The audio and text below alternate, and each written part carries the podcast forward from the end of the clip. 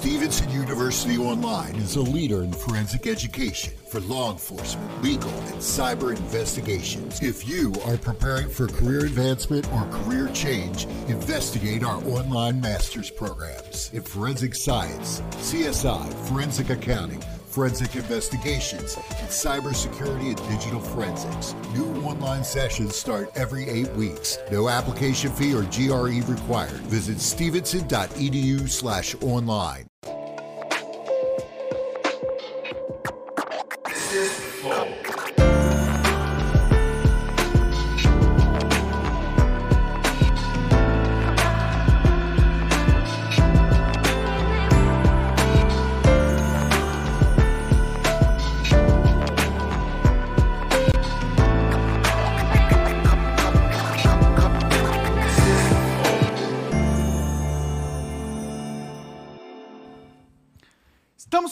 Começando mais um Flow. Eu sou o Monark, do meu lado o Igor.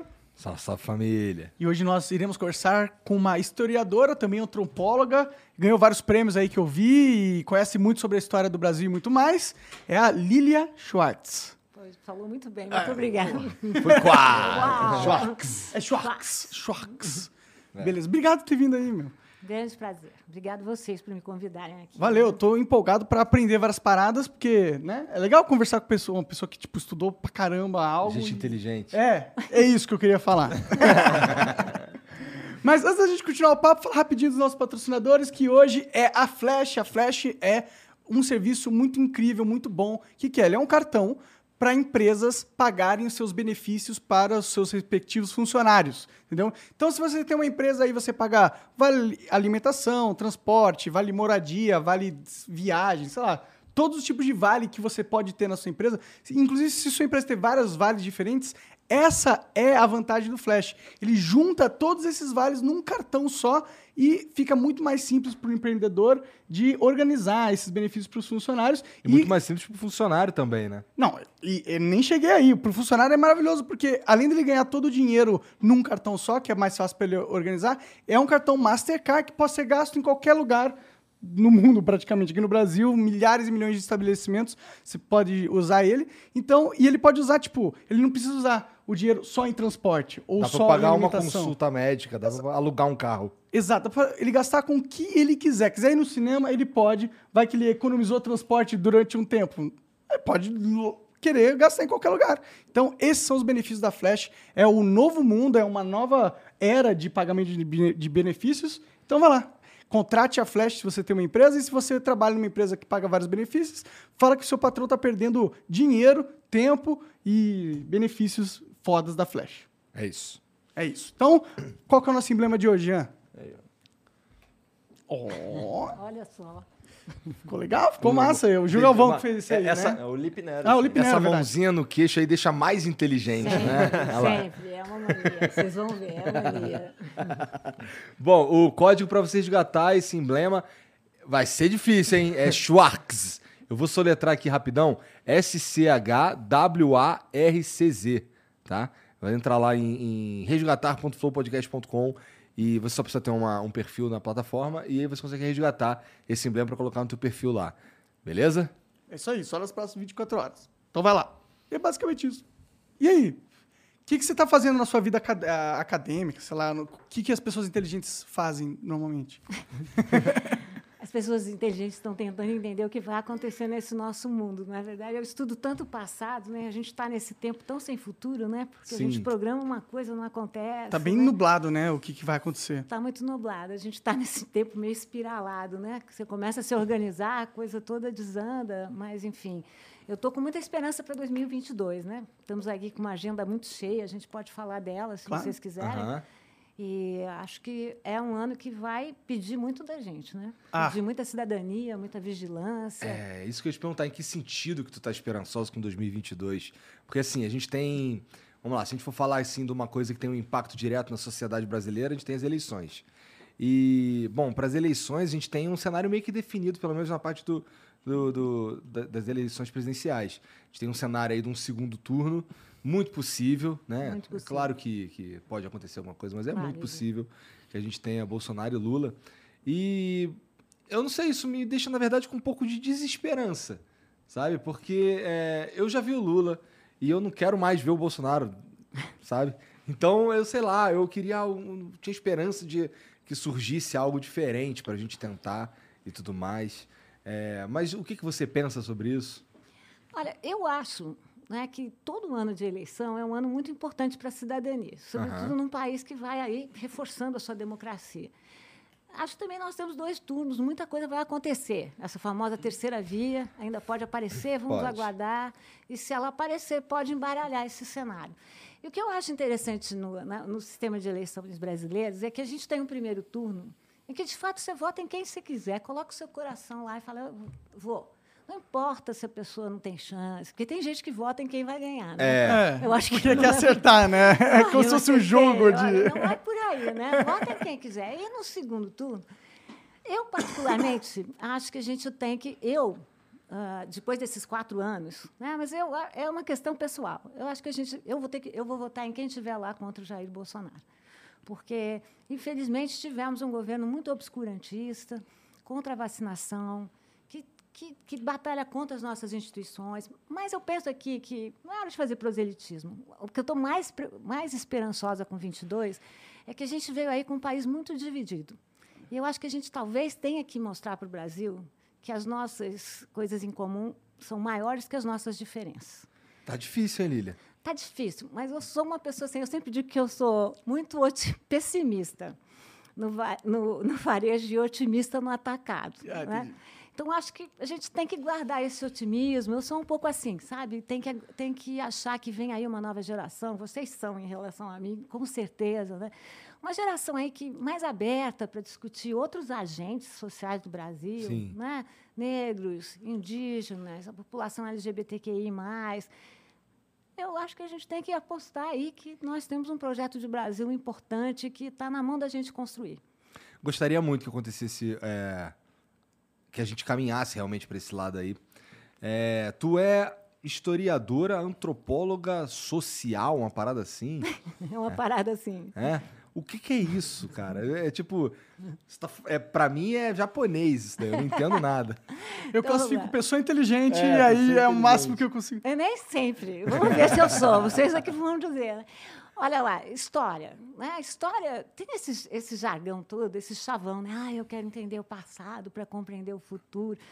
Se fosse assim, né, gente? A gente não estava nessa encrenca que, É, com que aparentemente. nós Então, vamos- então não todos tem ninguém estudando história, né? Senão vocês diriam, ela não é nada inteligente, porque não está dando certo. Então, eu acho assim que o que é bacana, o que é importante de você fazer história é porque eu penso assim que muita gente acha que o historiador é aquela pessoa que tem ótima memória, que gosta de falar de batalha, de herói. Não é nada disso. Eu acho que o historiador é uma pessoa que vai ao passado para mostrar como o nosso presente está cheio de passado.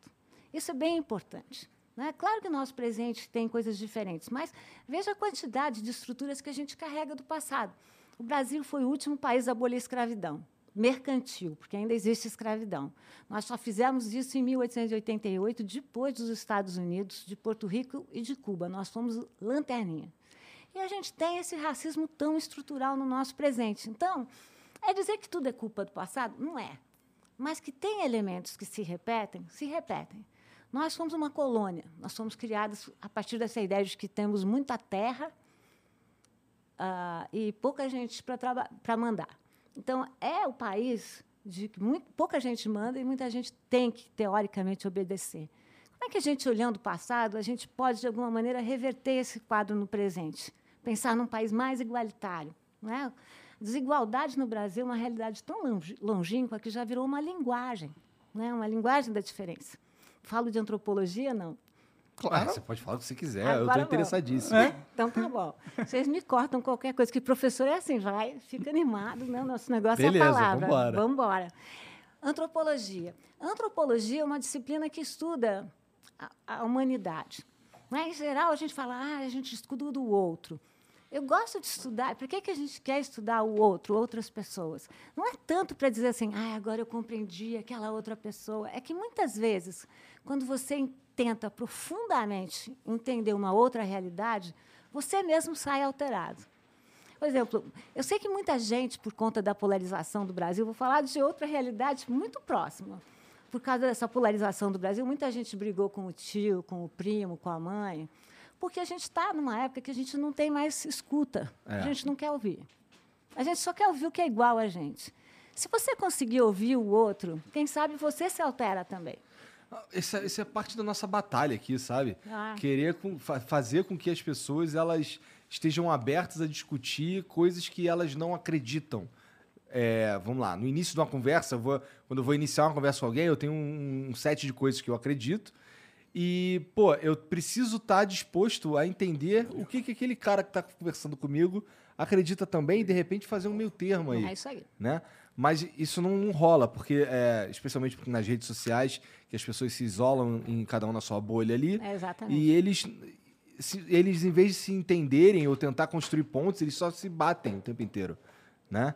E é, é parte do que a gente tenta combater aqui, de certa forma, desde o começo. Eu desde acho. quando a gente começou lá. Eu acho legal do Flow essa coisa que vocês não têm um part... não tem um grupo que vem. Ah, o cara é de esquerda, então ele vai se comentar. O cara é de direita, ele vai. É muito importante que a gente ouça. Eu lembro que uma vez eu fui falar, ah, eu estava discutindo a questão, uma questão complicada que a gente pode falar aqui se vocês quiserem, de cotas na Universidade de São Paulo. E eu lembro que eu fui conversar, quando eu fui entrar lá, um colega meu mais velho, mais experiente, me disse o seguinte: olha, presta atenção.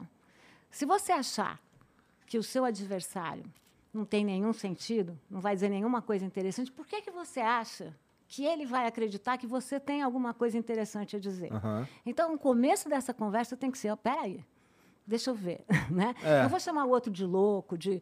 A gente tem diferenças, mas é preciso tentar, de alguma maneira, restituir o que é que o outro está querendo te dizer. É isso que eu chamo de escuta. E isso vem muito da antropologia. Né? Ou seja, você tentar escutar. Isso não quer dizer que você vai concordar. Não vamos ser bobo e ingênuo. Ah, vou concordar, vou escutar, então Claro. não vou. Mas a postura de escuta é muito importante. Né? Você dá, dá lugar para o outro, sinceramente, né? É, a- verdadeiramente. E até se a gente for para pensar, a verdadeira batalha é a batalha de, de ideias, né? E se você tem uma ideia e você não permite que o oponente dessa ideia dê o contraponto da ideia, você também é, limita o filtro que a sua ideia vai passar, portanto, você talvez não tenha uma boa ideia necessariamente, porque ela não passou por grandes filtros, né? Sei lá. Eu acho, se você, ah, não, se você vai falar com o seu adversário na base do grito, é porque você não tem um bom argumento. Tenta de novo. Né? Porque eu acho que que como a gente deve fazer esse debate é com boa informação. Né? Eu venho da universidade, eu venho da academia, onde a gente não entende o que faz a academia, sobretudo esse povo, como vocês falaram, antropologia, história, que raio essa pessoa faz na vida. Mas eu acho que é um pouco isso, né? Quer dizer, a gente trabalha na universidade com boa informação. E boa informação sempre leva a uma conversa melhor, sabe? Então, quando me perguntam assim, você tem uma opinião? Eu falo assim, eu tenho, mas eu posso tro- trocar por uma informação? É bem melhor, não é? Aham. Claro. É, e isso, isso tem- já que você mencionou aí o, papo- o- o- a coisa das cotas, é, você tem boas informações acerca do, desse lance das cotas, porque a ge- a gente. é, eu, eu, eu, eu já mudei de lado algumas vezes em relação às cotas, Eu sabe? entendo.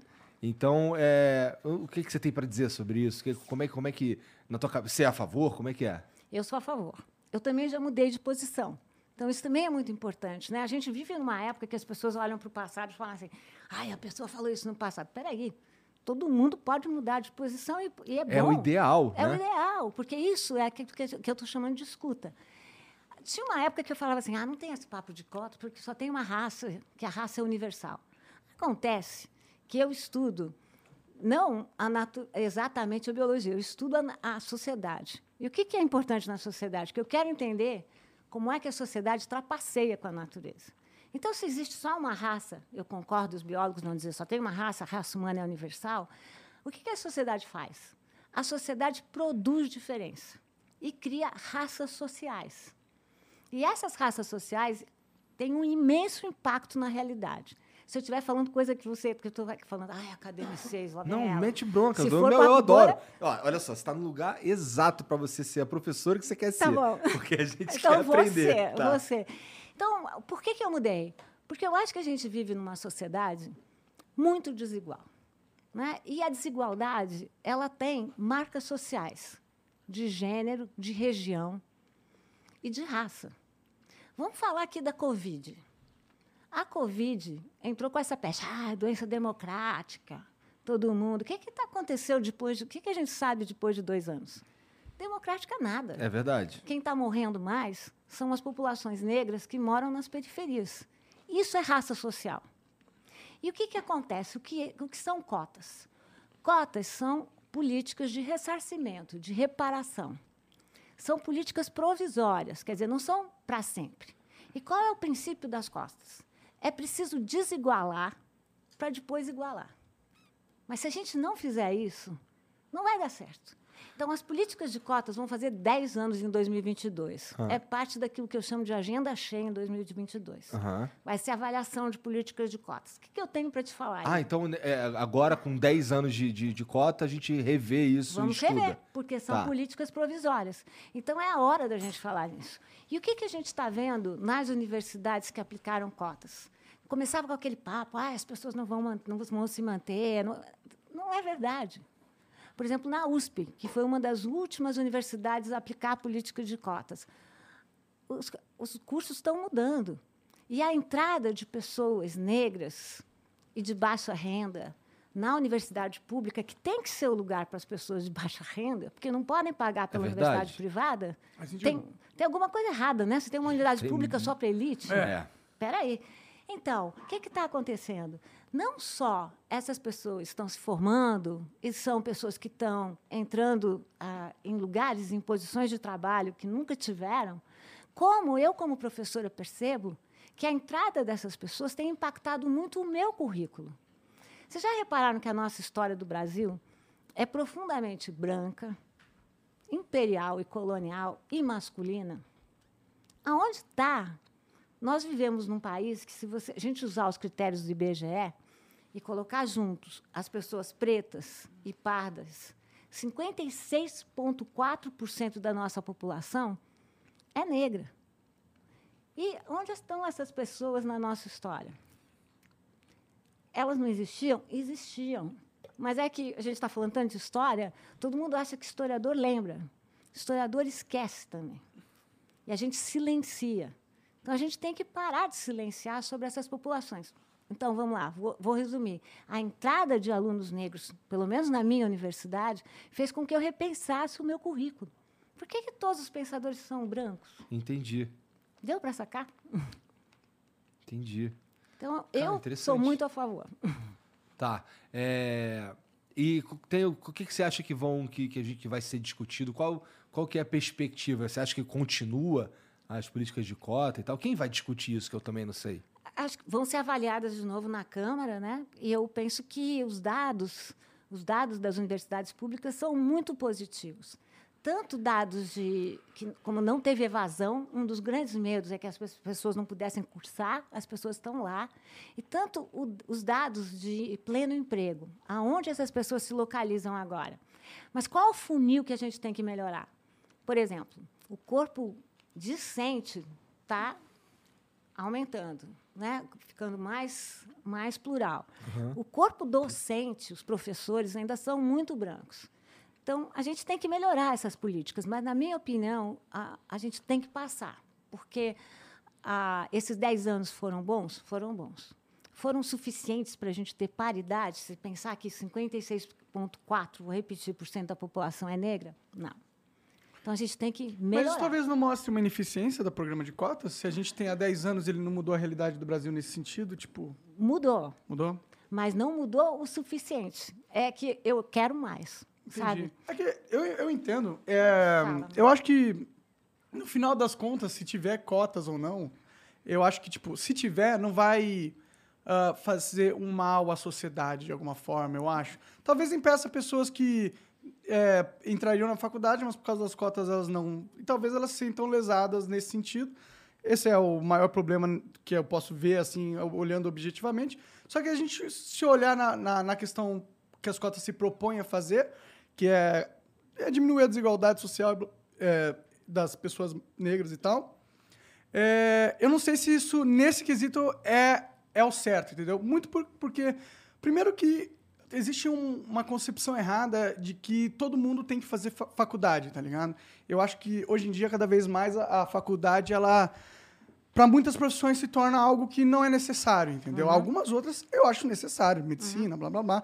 Mas existem outras oportunidades de, de emprego que se, se surgem cada vez mais sem que uma pessoa precise ter a faculdade, entendeu? E eu acho que a gente focar de achar que vai mudar essa desigualdade só de passar algumas pessoas para a faculdade, eu acho que não é o que vai acontecer. Até porque a gente está cada vez mais precisando de áreas técnicas também. E não é todo mundo que quer ser um pesquisador, ou a maioria das pessoas não querem, para ser sincera. E nem tem. é, talvez não- não consigam ser, entendeu? Não sei. Então, será que a gente, se for para pensar para atacar esse problema de desigualdade social, será que a cota racial não é, um- não é, tipo uma pequena ferramenta que não faz muita diferença? Olha, é muito boa questão. Eu quero tudo. Eu quero a cota social e muito mais. Né? Você pegou um ponto muito bom. As cotas sociais, eu conheço mais a situação, porque o Igor me perguntou, nas universidades. Mas você tem cotas sociais nas instituições públicas, de uma forma geral. E uma coisa é a pessoa eh, decidir que não quer fazer a universidade. Outra coisa é a pessoa ser impedida de fazer a universidade. Por exemplo, na USP, quando nós tiramos a cota de 50 reais para se inscrever no vestibular, você não sabe como mudou o perfil das pessoas que se inscreveram. E ah, eu te diria outras coisas. As pessoas que se sentem lesadas pelas cotas. Como é que a gente trabalha lá? É o seguinte, vamos pensar assim, vou usar uma metáfora para você. Você tem um grupo lá que vai fazer um tantão de pontos que vai passar. Você tem um grupo lá que vai fazer um tantão de pontos que não vai passar. E tem um grupo lá no meio que eu tenho que decidir quem vai passar ou não. E vamos lá combinar, Monark. Eu sou uma pessoa que fiz. Não tem problema nenhum ter mérito de ter escutado- estudado numa escola privada. Não vejo problema. Ao contrário, que bom que estudou bem. Mas eu sou uma pessoa que tem uma família constituída, que faço escola de manhã. De tarde faço inglês, natação. Depois meus pais me providenciam para que eu vá viajar para fora e tudo mais. Essa pessoa vai competir com outra pessoa que trabalha o dia inteiro, ah, faz uma, uma escola mal e mal, ah, chega para fazer o vestibular, não, não fe- ah, essa pessoa que fez uma boa escola também faz um cursinho, se prepara. Aí a gente chega lá e fala assim, direito, meritocracia, que é a outra palavra. Vamos lá discutir mérito. Ah, o grupo GL10, que é um grupo negro, feminino, que eu gosto muito, eles fazem a seguinte parábola. Falou, meritocracia no Brasil é que nem corrida de 150 metros rasos. Uma parte dos corredores começa a 50 metros na frente. A outra parte ou começa a 50 atrás ou nem parte. Então, uma coisa é a gente dizer assim, ah, a pessoa pode não querer fazer a universidade, claro. Mas a outra coisa é você dizer, a pessoa não chega na USP. Tem um funil perverso no Brasil. As melhores escolas do, do primeiro grau são escolas privadas. E as melhores universidades são públicas. Então, o que acontece? As universidades públicas, que são serviços que o nosso Estado dá, elas são frequentadas por pessoas que podem pagar. Então, acho assim, mérito é bom, eu gosto. Que bom que as pessoas se formam bem. Mas vamos deixar entrar um Brasil mais representativo. Não, é? Não, para mim o sistema de ensino superior do Brasil é bizarro, né? A forma com que as regras são feitas e não e de várias formas, entendeu? Tanto que eu acho que não é tipo pôr as cotas ou não não vai resolver isso. Eu acho que tem outros problemas mais ah, graves, na minha opinião, entendeu? E tipo, no final das contas, esse gargalo de, de, de des- desigualdade social, ele só vai realmente terminar quando tiver uma igualdade eh, econômica, né? Tipo, Mas olha lá, a- gente não pode ficar adiando essa discussão. Mas- não é quando você fala não tô- assim, Mana, não, estou achando muito legal, mas quando você fala assim, não vai resolver. Claro, não resolve aqui, mas resolve um pouco. E aí a gente vai resolver mais lá, né? Quer dizer, a gente tem que começar a resolver essa coisa, né? E cada um do seu lugar. Entendi, é que, ok, eu concordo, mas é tipo. Só não. Eu só, tipo, se eu for. Imagina que eu sou um- um- uma pessoa que tem que estar gerindo uma empresa e eu tenho que dedicar recursos para resolver problemas.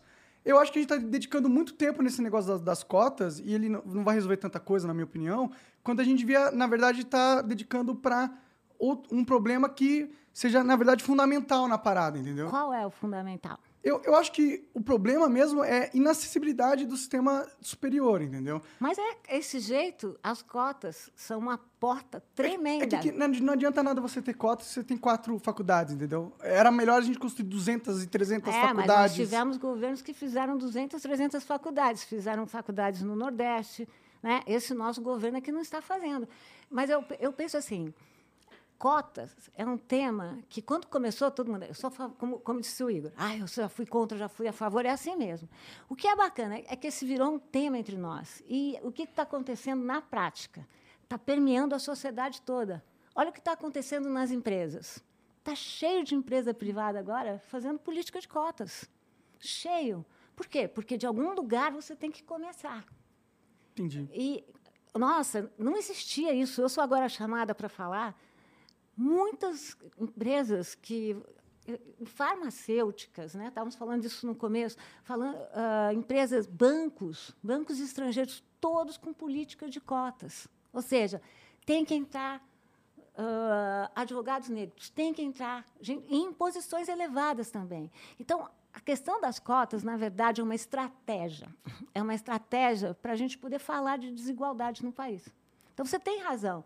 Mas a gente tem que começar de algum lugar, senão a gente sempre vai falar, ah, não é aqui, é mais lá, é mais lá. Às vezes as pessoas falam para mim, ah, mas só no ensino superior tem que começar na escola primária. Eu acho, tem que começar lá no comecinho. Não, eu não acho, tem que todo mundo ir para faculdade, não tem que, é pro fundamental, não tem que ter cota dessa parada, tá ligado? É, eu acho que todo mundo tem que ir, né? Tem, é, tem todos os Exato, todos você começa a colocar cota é foda, tá ligado? Tipo, cota para você vai ser, tipo, ah, você não pode ir porque você não, você não tá na cota, você não vai fazer o você fundamental, pode, não você, faz sentido. Você pode ir, uhum. mas você vai garantir. A gente começou a falar aqui de bolhas, uhum. né? Eu prefiro bolha do que condomínio. Já teve uma época que nós estamos em condomínio, agora estamos em bolha. Vamos ver que bolha fura. Olha lá, o que é, como é importante para uma criança que estuda numa uma escola privada, só com outras pessoas brancas, só com pessoas que têm a mesma realidade econômica, social, cultural, de repente estudar com pessoas diferentes dela. A gente começou falando de antropologia, é isso. Não, claro, eu acho eu, que é totalmente positivo as ah, pessoas terem diversidade no seu meio ambiente. Eu de defendo cotas, sabe por quê, Monark? Sinceramente, porque a. Primeiro, eu acho que a gente tem que fazer reparação histórica. Uhum. Não é possível o país ter tido quatro séculos de escravidão e a gente achar que, não, não, não tem nada a ver com isso, não tem que fazer reparação, coisa nenhuma. Tem que fazer. Segunda coisa, eu defendo cotas pelo hum. lado positivo, porque eu acho que mais é mais. Quanto mais a gente conviver, que é o que vocês fazem aqui, com pessoas diferentes, melhor nós vamos ficar. Ah, entendi, mas você acha que, tipo, mantendo as cotas, é, você acha que daqui 10 anos, por exemplo, a gente vai estar tá vendo um cenário melhor por causa das... É que eu não... Eu, realmente, eu acho. Como estratégia, não, não, parece ser, tipo... Porque, no final das Olha contas, lá. a gente vive num mundo onde vence quem é mais apto. Uh -uh. Não? Uh é, isso é meritocracia. Não, não, mas aptidão. não, não, eu não estou falando de uma questão necessariamente da pessoa, entendeu? Por exemplo, é, se eu sou filho de um bilionário, tá bom? E eu estou querendo comprar uma casa, quem é mais apto de comprar essa casa? Um filho de bilionário ou um cara que não tem uhum. nenhum tostão no uhum. bolso? Uhum. Quem vai ganhar é o cara que tem um bilionário. Ele é mais apto, mas não porque ele nas... não porque ele mereceu ser mais apto, mas ele é. É a realidade da vida. A verdade é que tem pessoas mais aptas a coisas que as outras no mundo. E isso nunca vai mudar esse fator, entendeu? As a pessoas... gente tem que colaborar para mudar. Eu já falei que eu sou. Mas não, a gente não pode. É que, tipo, a Olha gente lá, se beneficia. Vamos falar em uma geração. É que a gente se beneficia. Esse, pode parecer ruim, tipo, que um bilionário, só por ser bilionário, filho não. do bilionário, tenha é, nascido com poderes incríveis, só por ele ter nascido. Eu não acho problema. Não, ele pode parecer ruim, mas é que na verdade, tem uma parte boa disso, que é o fato de a gente permitir no mundo que os, as pessoas mais aptas consigam. Mas acho que você está, desculpa, mais apto para mim uhum. são as pessoas mais capacitadas. Sim. Mais capacitadas não são só economicamente. Você está chamando de aptos só pessoas mais capacitadas não. economicamente. Não, não, não. Eu só quis. Eu, esse foi um exemplo que eu usei para você que então, entender que adapt, é, ser mais apto não significa só a questão física, mas, mas isso, também pode incluir a questão. Mas, é uma, mas não estou te dizendo que é só isso. Mas isso é uma que questão de, de classe social. Né? O que, que a gente pode ver no Brasil? Desde 1988, depois da ditadura militar, desde que nós tivemos a nossa primeira, a terceira república, como a gente chama, desde a Constituição Cidadã, o que, que a gente viu acontecer? No- a- nos governos PSDB e PT, nós tivemos um, um incremento muito grande na educação e no ensino superior.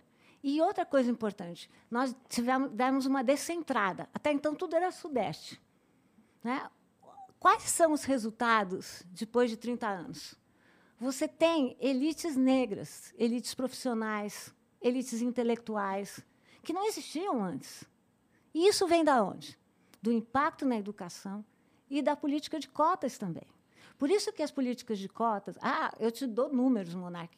Não sei se vocês estão vendo o Monark está duvidando de mim o tempo todo, mas não, não me é que, é que eu, eu, tipo, eu gosto de acreditar que essas pessoas negras, elas tiveram um papel na ascensão delas, tá ligado?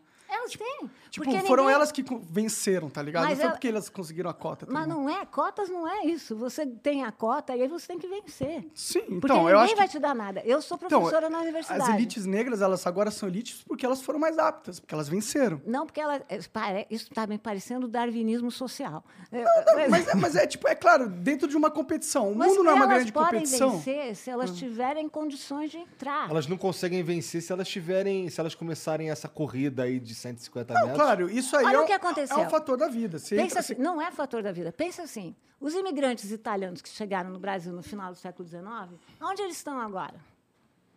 Não sei, provavelmente bem. Bem, Sim. O que- e o que, que acontece com as populações negras? É porque são incapazes? Não, sempre lutaram, sempre existiu ativismo negro, mas tem impedimentos que são impedimentos políticos, sociais e Não, econômicos. nesse ponto eu concordo com você. E não- é disso que a gente está falando. Acho que a gente pode falar também, Monark, se Ah. me, me me permitir, de branquitude. Porque o que acontece nas nossas bolhas, aí é quase um condomínio mesmo, é que nós nos acostumamos a conviver só com pessoas brancas. A gente vai para o teatro, só tem pessoas brancas. Isso me incomoda. Eu, assim, é, já falei aqui, não é porque você está aqui, mas eu já falei isso com, inclusive com os meus amigos aqui, que eu me incomodo de, de ir a lugar, eu fico incomodado, me sinto com vontade de ir embora É. quando eu chego lu- em lugares em que a pessoa mais escura sou eu. Então, Sabe? E assim, eu olho em volta e não tem ninguém. Eu acho, eu, eu não quero frequentar esses lugares, eu não pertenço àquilo ali. Me sinto mal, sabe? É, é algo que. E eu não tô falando isso pra ficar bonitinho, não. Já falei isso várias vezes. É, incomoda, sabe? É, eu sinto falta da realidade. é isso mesmo. Porque assim, eu, eu sei de onde eu vim. E onde, da onde eu vim, a- é- era de outro jeito, É. sabe? Então, hoje eu chego em lugares que, que definitivamente não me representam. Eu acabo na companhia de pessoas que não tem nada a ver comigo. É isso Sabe? aí, Igor. Essa é uma questão, porque no Brasil, a branquitude é tão fundamental que ela é uma espécie de norma que não precisa ser nomeada. Então, vamos lá.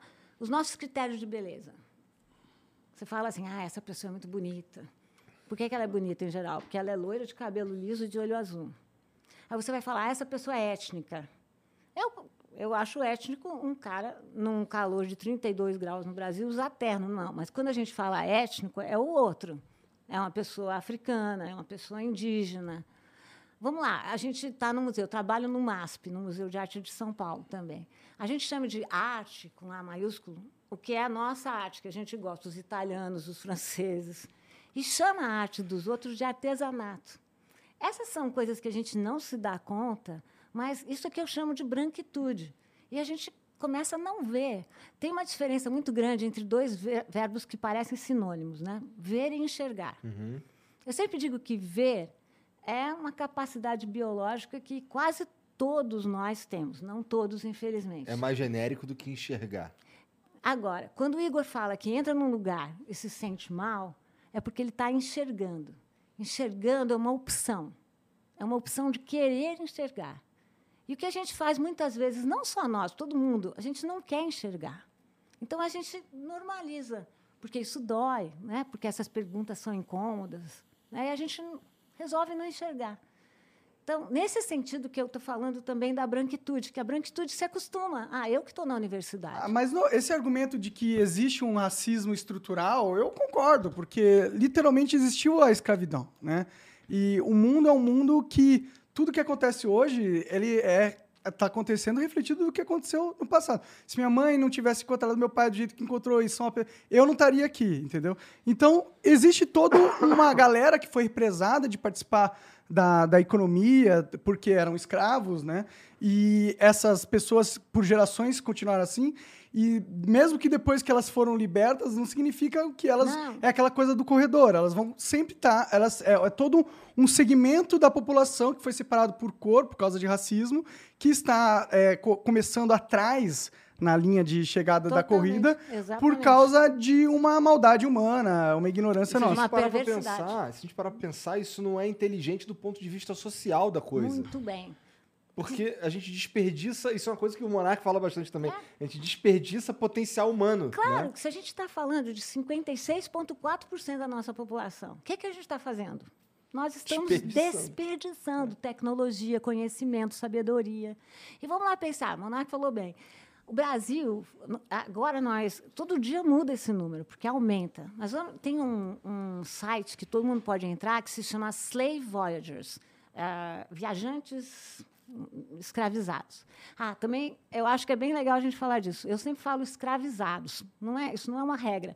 Mas por que, que eu falo escravizados e escravizadas ao invés de falar de escravos? Porque se você fala escravo, você meio que fala, ah, teve escravo no Se passado. tivesse nascido assim, tá? Exatamente. E ninguém nasceu escravo. Sim. As pessoas foram escravizadas. Né? As pessoas nasceram Congo, Angola, Bel é, Benguelas, né? mas não foram escravos no passado. Mas vamos lá. Nesse site, o Slave Voyagers, Viagens Escravizadas, ah, agora a gente tem um número que 12 milhões de africanos e africanas tiveram que deixar o seu continente mais de 300 nações diferentes. Essa também é outra coisa que a gente fala. A gente fala de Europa, você fala Europa, não. Polônia, Alemanha, Itália. Fala de África, a pessoa fala lá na África. Não é uma África, foram muitas Áfricas. Se vocês quiserem, a gente fala mais disso. Mas vamos dizer, 12 milhões de africanos e africanas deixaram o continente. Desses 12 milhões, 10 milhões chegaram com vida nas Américas. Sério? Isso me surpreende esse número. Nossa. Achei que era mais mortal a viagem. É. Nossa, eu achei que era bem menos, pra ser É sincero. muita Sério? gente. Se você é que eu vi pensa- uns negócios, cara. Pô, tinha muita doença, os caras ficavam meses Não, no, é- navio. esses tá são os caras que chegavam, mas não estou dizendo os que morriam logo depois. Vamos falar disso. É que você falou que são 12 milhões. Ah, que- Chegavam ah, no com total. vida. Sim, mas foram 12 milhões que tentaram, você, você diz, não? Não, 12 milhões saíram, 10 milhões chegaram. Entendi. Então Tá? foram. Nas Américas, milhões em geral. perderam. 2 Ah. milhões se perderam no caminho. Hum. Fora os que morreram nos navios. Ou... Esses foram os que morreram no navio. É, Ah, entendi, Fora os entendi. que morreram assim que Foram os que chegaram morreram aqui, chegaram Entendi, muitos. então. Ah, Tanto que na- no Valongo, que era o maior mercado de escravizados do Rio de Janeiro, havia um cemitério do lado. Porque as pessoas chegavam e morriam logo depois da travessia. Você tem razão. A travessia de Moçambique levava dois meses. A travessia de Angola, pelo menos um mês. E imagina a situação. Bom, desses 12 milhões, 10 milhões que chegaram nas Américas, 4,8 tiveram como destino o Brasil. Então, o Brasil foi o lugar que mais recebeu mão de obra escravizada. E o Brasil, diferente de outros países como os Estados Unidos, teve escravizados no. Ui, caiu. Essa foi boa. Caralho, O tema tá até um pesado, hein. Monark? É Deus querendo tirar essa fala. né? Olha só. Só fala. É, tá querendo foi censura, não foi? Essa foi, hein? Eu não vi vocês fazerem isso nunca. no caminho da minha tosse. Com menos, com menos, menos raiva, né? É, olha lá. que já tava querendo sair, na real. Olha só. Pega o bracinho aí pra nós. Quer um desse aqui? É. Que é o Monark, então... vai No no Monark nós vai derrubar de novo. Quebrou nossa mesa, caralho. Quebrou a mesa. Quebrou a mesa? Não, Essa quebrou tirou uma lasquinha aqui dela, né? Bom, fala algo aí. É... Bom, é, Vamos lá. a gente tava falando, você tava falando aí da- Vamos das deixar o pessoas um e pouco de lado, né? mas uma, uma dúvida que ficou, é, quando a gente Fala. tava falando de cota, a gente já volta pra esse assunto, Tá. mas uma dúvida que ficou quando a gente tava falando de cota era, a cota ela é um- um- uma política que não é permanente, Pro- ela, provisória. ela é provisória. É, tem algo sendo feito, porque assim, na minha cabeça, é, eu gostaria muito que a gente estivesse investindo em educação como um plano nacional Exato. ao longo prazo, Eu sabe? Então, assim, é, beleza, tem a cota, a cota tá aqui para um paliativo, para dar remediada, para não sei o quê, mas a gente tem que fazer a educação de base ser muito do caralho. Será Exatamente. que. Mas não existe esse plano, existe? Não, não existe Então, nada sendo feito É isso que eu te sentido. falei. Os índices de- da educação subiram muito nos 30 anos. Agora, infelizmente, esses índices estão caindo. Né, por vários motivos. Né? Mas estão subiram, então houve Subiram. ali um. Ah, é inegável que nesses 30 anos os índices. Bom, A questão da educação no Brasil é, também é um ponto muito bom. Ah, eu não vou comparar aqui com o Japão. Né? Ah, eu vou comparar com os nossos países vizinhos. Se você comparar com a Bolívia, comparar com o Chile, comparar com a Argentina, o índice do PIB que nós aplicamos para a educação, vamos, porque a gente tem que comparar coisa com coisa, né? não pode comparar laranja com abacate, mas vamos comparar quanto do PIB ah, é investido na educação. Não tem comparação entre Brasil e Bolívia, entre Brasil e Argentina. A gente investe mais? Menos. Menos? Ah, em porcentagem de PIB. Uhum. Para comparar coisas comparáveis. Entendi. Isso estava melhorando. Mas agora, nesse governo, os índices estão caindo porque não é um governo tão impactado com a questão da educação. Mas eu concordo com vocês. A saída absoluta não é cotas. É, cotas é uma possibilidade. E cotas a gente tem que falar. É uma estratégia. Que, que vem com. Sim, perfeito. E vem junto com ações afirmativas. O que, é que são ações afirmativas? São políticas de auto-orgulho. Como é que se sente uma criança negra quando ela tem um caderno de escola que, que os negros só aparecem ou em, em posições subalternas. Como escravizados, talvez, né? Como escravizados. E sempre em posições de vítimas. Porque Sim. agora a gente sabe, por exemplo, a Lei Áurea não foi um presente. A gente aprende assim: a princesa Isabel nos deu a liberdade. Vou perguntar para vocês: alguém pode dar liberdade para alguém? Não foi. Na época, as populações negras se revoltavam, faziam insurreições, faziam, fizeram rebeliões, mataram seus senhores, às vezes se suicidaram, as mulheres abortaram. Ou seja, por que, que a gente sempre dá? Imagina o que sente uma criança negra vendo sempre aquela posição subalterna, passiva. Isso que é ação afirmativa. Você mudar políticas de auto-orgulho. Isso é muito importante para mudar o Brasil. Ah, Mas, o que, que a gente tem que impactar também? Temos que impactar na educação. Temos que investir grosso na educação. Quando o pessoal fala assim, não é que a gente acaba com a desigualdade, a gente fala, eu sempre falo, olha, tem política de longo e de curto prazo longo prazo e a mais segura, e aí eu concordo totalmente com vocês, é na educação. Em todos os graus. É assim que a gente sai desse buraco. É, né? a gente só sai quando qualquer brasileiro que quiser poder inscrever os filhos dele numa educação fundamental de excelente qualidade. Exato com merenda foda, com Exato. tênis, jogar xadrez, tá ligado? Que, no que, que ele for bom, e é. aquilo que você falou é isso, mas ele tem que ter o direito que se ele não desejar ir para a universidade, ele não precisa ir. Mas ele tem que ter o direito de que, se desejar ir para a universidade, uhum. ele tem que poder ir. É, daqui a pouco a gente volta naquele outro assunto que a gente estava, mas só ah, é. mais uma coisa desse negócio de cota. O que, que você acha? É, porque, tipo, eu, eu não sou contra a estratégia cota é, só por ser cota, entendeu? Eu sou mais contra a cota racial do que cota em si. Porque a cota, ela poderia muito bem ser econômica e, ao mesmo tempo, ela teria uma abrangência racial, entendeu? A gente, eu sempre achava isso. Concordo com você. Mudei.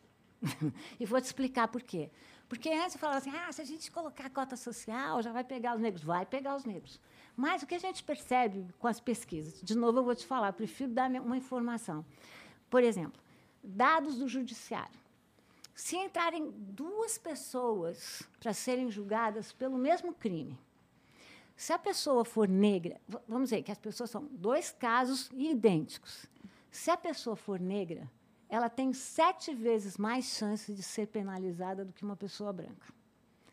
Vamos para os dados. por vários fatores ou só pelo, pelo, pela, só pela pessoa ser. São... Eu quero dizer, tipo. Ah, a estatística não dá essa, essa insight interno do porquê exatamente. Mas, mas o racismo estrutural é com certeza o grande culpado. Exatamente. O racismo estrutural, o que é o racismo estrutural? É porque ele faz parte da nossa estrutura. Está na educação, está na saúde, está no corpo, está na lei, né? está na, é mais... na, na, oferta de empregos, está na moradia e está nos índices de natalidade e mortalidade também.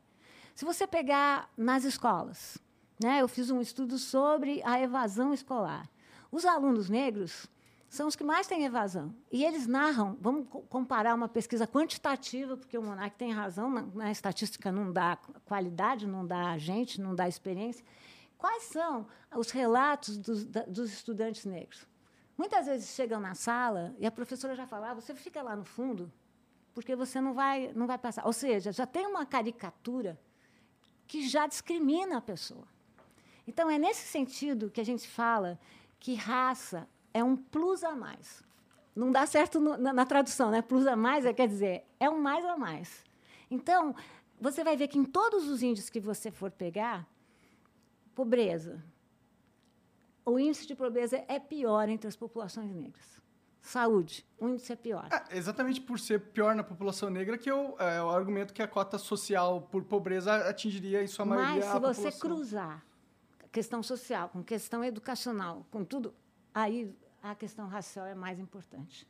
Por isso que a gente, porque senão, É o que, que vai acontecer? Você vai encerar do lado, vai encerar do lado e não vai atingir a população que você quer atingir. Eu entendo. É que, tipo, por exemplo, talvez cause um pouco um sentimento de, inimiz... de infelicidade numa pessoa que foi prejudicada por causa das cotas. E quando ela está atrelada à, ro... à raça, esse sentimento de infelicidade pode ser facilmente atrelado à raça também por causa disso, entendeu? É, é meio que. Mas a gente tem cruzado raça com questão social. Como é que a gente faz? Pega uma pessoa que estudou três anos numa universidade, numa escola pública, pelo menos três. Cruza com questão de classe e junta com questão de raça. Então, não é que você está pegando só raça, mas a gente já percebeu que a, que a questão racial ela é um fator a mais. Ou seja, essas pessoas são sempre mais discriminadas. Então, a gente está cruzando isso tudo, pelo menos na Universidade de São Paulo. É. Mas a experiência de 10 anos, lá não são 10 anos, mas a experiência coletiva do país, né? porque na USP não temos ainda 10 anos de cotas, mostra o quanto o mais acertado é focar na questão racial. Tá. É, é, pra mim aqui, tipo, como é uma parada é, que é, tem tempo, eu acho que ok, entendeu? É. Porque. Essa é a questão. E por isso que você tem que avaliar agora, que foi o começo da pergunta do Igor. Você tem que avaliar sistematicamente, porque você tem que aprimorar, ver o que está dando certo e o que, que não está dando certo. A gente começou só com cota social e viu que não estava dando certo. Entendi. Então, a questão racial foi Mas- aprimorada. Entendi, entendi, entendi. É, com- vocês viram que não estava dando certo porque estavam entrando pessoas brancas pobres e não pessoas negras Não pobres. entravam. Entendi. Não entravam, de jeito nenhum. Faz sentido, é. Entendi, Sacou? entendi, entendi. Era É. nesse, Já é um aprimoramento. Faz sentido. Eu acho que, então, no na minha visão, é só importante que seja é, temporário, entendeu? Porque... ao lo- Provisórias, que a É, exato. fala. Porque ao, ao longo prazo, as cotas elas podem ter um efeito perverso também. Não, tipo, a ideia não é perpetuar essa situação. Por isso que eu falei, é preciso desigualar para depois igualar. Por isso que são provisórias. E as pessoas negras que acharem que não, devem, não querem entrar com- por cota, muita gente faz essa opção, que não entrem. Né? ah, eu acho que pode ser que alguém se sinta assim e de- fala assim, porra, eu não preciso de cota, eu eu, sou co- Ótimo. plenamente capaz não, de Não tem nenhuma obrigatoriedade. competir de igual para igual ali pra, É. com todo mundo, né? Mas não é verdade para todo mundo isso aí. Não né? é verdade, não é verdade para a maioria da população brasileira. É, não, sim. É, eu, eu entendo. No final das contas, eu acho que se tiver cota ou não, não é uma coisa que vai fazer uma diferença. E as pessoas tão têm que parar de achar assim, ah, eu fui prejudicada. Não foi. A pessoa se auto-prejudicou. Porque se ela não entrou, é porque ela não fez os pontos que deveria fazer. E Ah, vamos lá sim. comparar. Se você tem, que era aquilo que a gente falava antes, que acho que não- eu não completei bem a ideia, por minha culpa. Se você é uma pessoa que estudou numa escola privada, tem uma família estruturada, fez curso de inglês, fez curso do que quiser, e você fez os mesmos pontos que uma pessoa que trabalha o dia inteiro, Porra. Vai para a escola. Porra. Quem É. que eu quero que entre? Quem que é o cara que vai ser mais apto nos seus termos? O cara que, que veio uma Que se esforça pública, mais, que se esforçou provavelmente. e fez o mesmo, o mesmo ponto. Então, ninguém está sendo prejudicado. Tá? É a pessoa que se prejudicou. Concorda? As- Assim, a, minha crítica com a cota é só que, tipo, não é o que vai mudar o mundo de verdade, na minha opinião. Até porque a gente tá caminhando para um mundo cada vez menos dependente da faculdade, entendeu? E, e eu acho que é natural. Ai, não sei, viu? Olha lá. Vê quem está nas posições de mando, né? nos grandes conglomerados. Tem outra. O que é legal que você está dizendo é que ainda bem que a gente tem outras opções na vida. Mas, se você pensar no pleno emprego, É que, tipo, por exemplo, hoje tem muita galera ganhando dinheiro com programação, entendeu? Claro que você pode fazer uma faculdade de programação, mas a maioria das pessoas, elas, tipo, os que ficam bom mesmo, elas aprendem na raça, tá ligado? E hoje em dia você aprendeu. ainda bem, ainda bem que Então, tem. aprender uma profissão hoje em dia está cada vez menos dependente da, da faculdade. Esse é o meu argumento, entendeu? É que eu acho que a gente pensar, vamos de novo, sempre pensar proporcionalmente. Proporcionalmente, né, se você pensar quais são as posições, que, as pessoas que estão na lideran nas lideranças, né, e vamos pensar em Brasília também, vamos pensar nesse mundo que é real também. Né?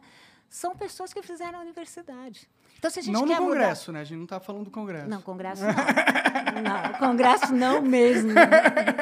Nem Senado. Eu tenho- por Eu isso que eu tenho um pouco de cagaço de confiar esses caras, se é que são eles que, que fazem esse tipo de, de, de, sei lá... Engenharia? Não, esse tipo de, de estudo, se é, X política está funcionando mesmo. No caso, por exemplo, se quem é que vai, quem é que vai de fato é, estudar se as cotas funcionam de verdade? Se- será que a gente tem qualidade para discutir Falou tudo, isso? Igor. Eu morro de medo. Por isso que eu acredito muito na sociedade civil brasileira e por isso que eu acho legal esse espaço que vocês estão abrindo para mim aqui. Porque os políticos, no fundo, somos nós, né?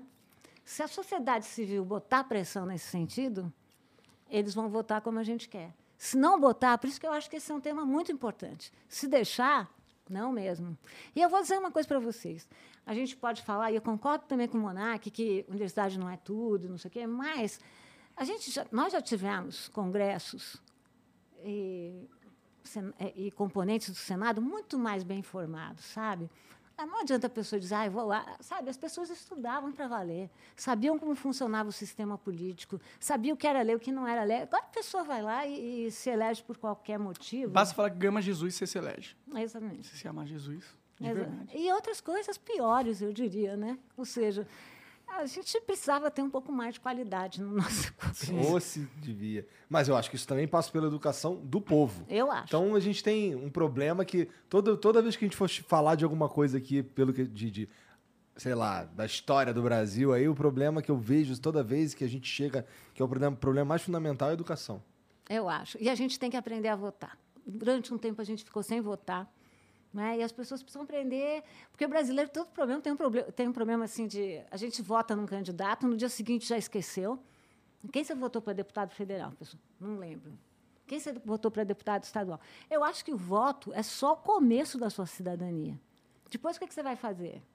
Você Perturbar vai o cara. seguir o Eu cara. ainda diria que o voto é a menor parte da cidadania de um, de um é. cidadão. Porque Eu é só de, de 4 em 4, 2, 2 anos, a gente sempre vota pelas cartas marcadas, porque só, só tem as Aí o cartas que, que a marcadas. pessoa faz? Estou cansada de gente que liga para mim e fala assim: Ô, prof, fala para mim em quem eu vou votar. Eu falo, peraí, me conta o que, no que, que você acredita, né? Me conta no que. Eu poderia falar, ó, vota no meu candidato. Não sei o quê.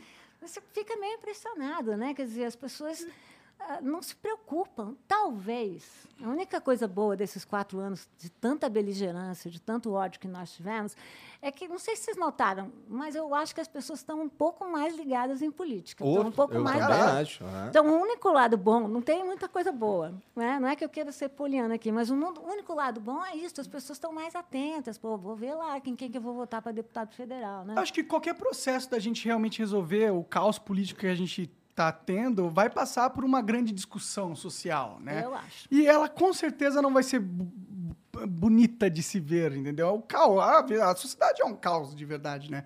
Pra mim é, é um caos que milagrosamente dá certo, tá ligado? E tem uma coisa que às vezes as pessoas não estudam a história do candidato.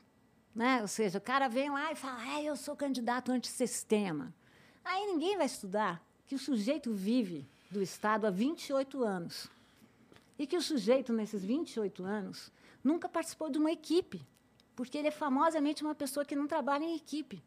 Então a gente tem que, quando, na hora de votar, não tem um candidato, ah, esse que é o bom, que é- mas vai lá estudar o candidato, vai lá ver o que, que é. E aí vamos falar de história, né?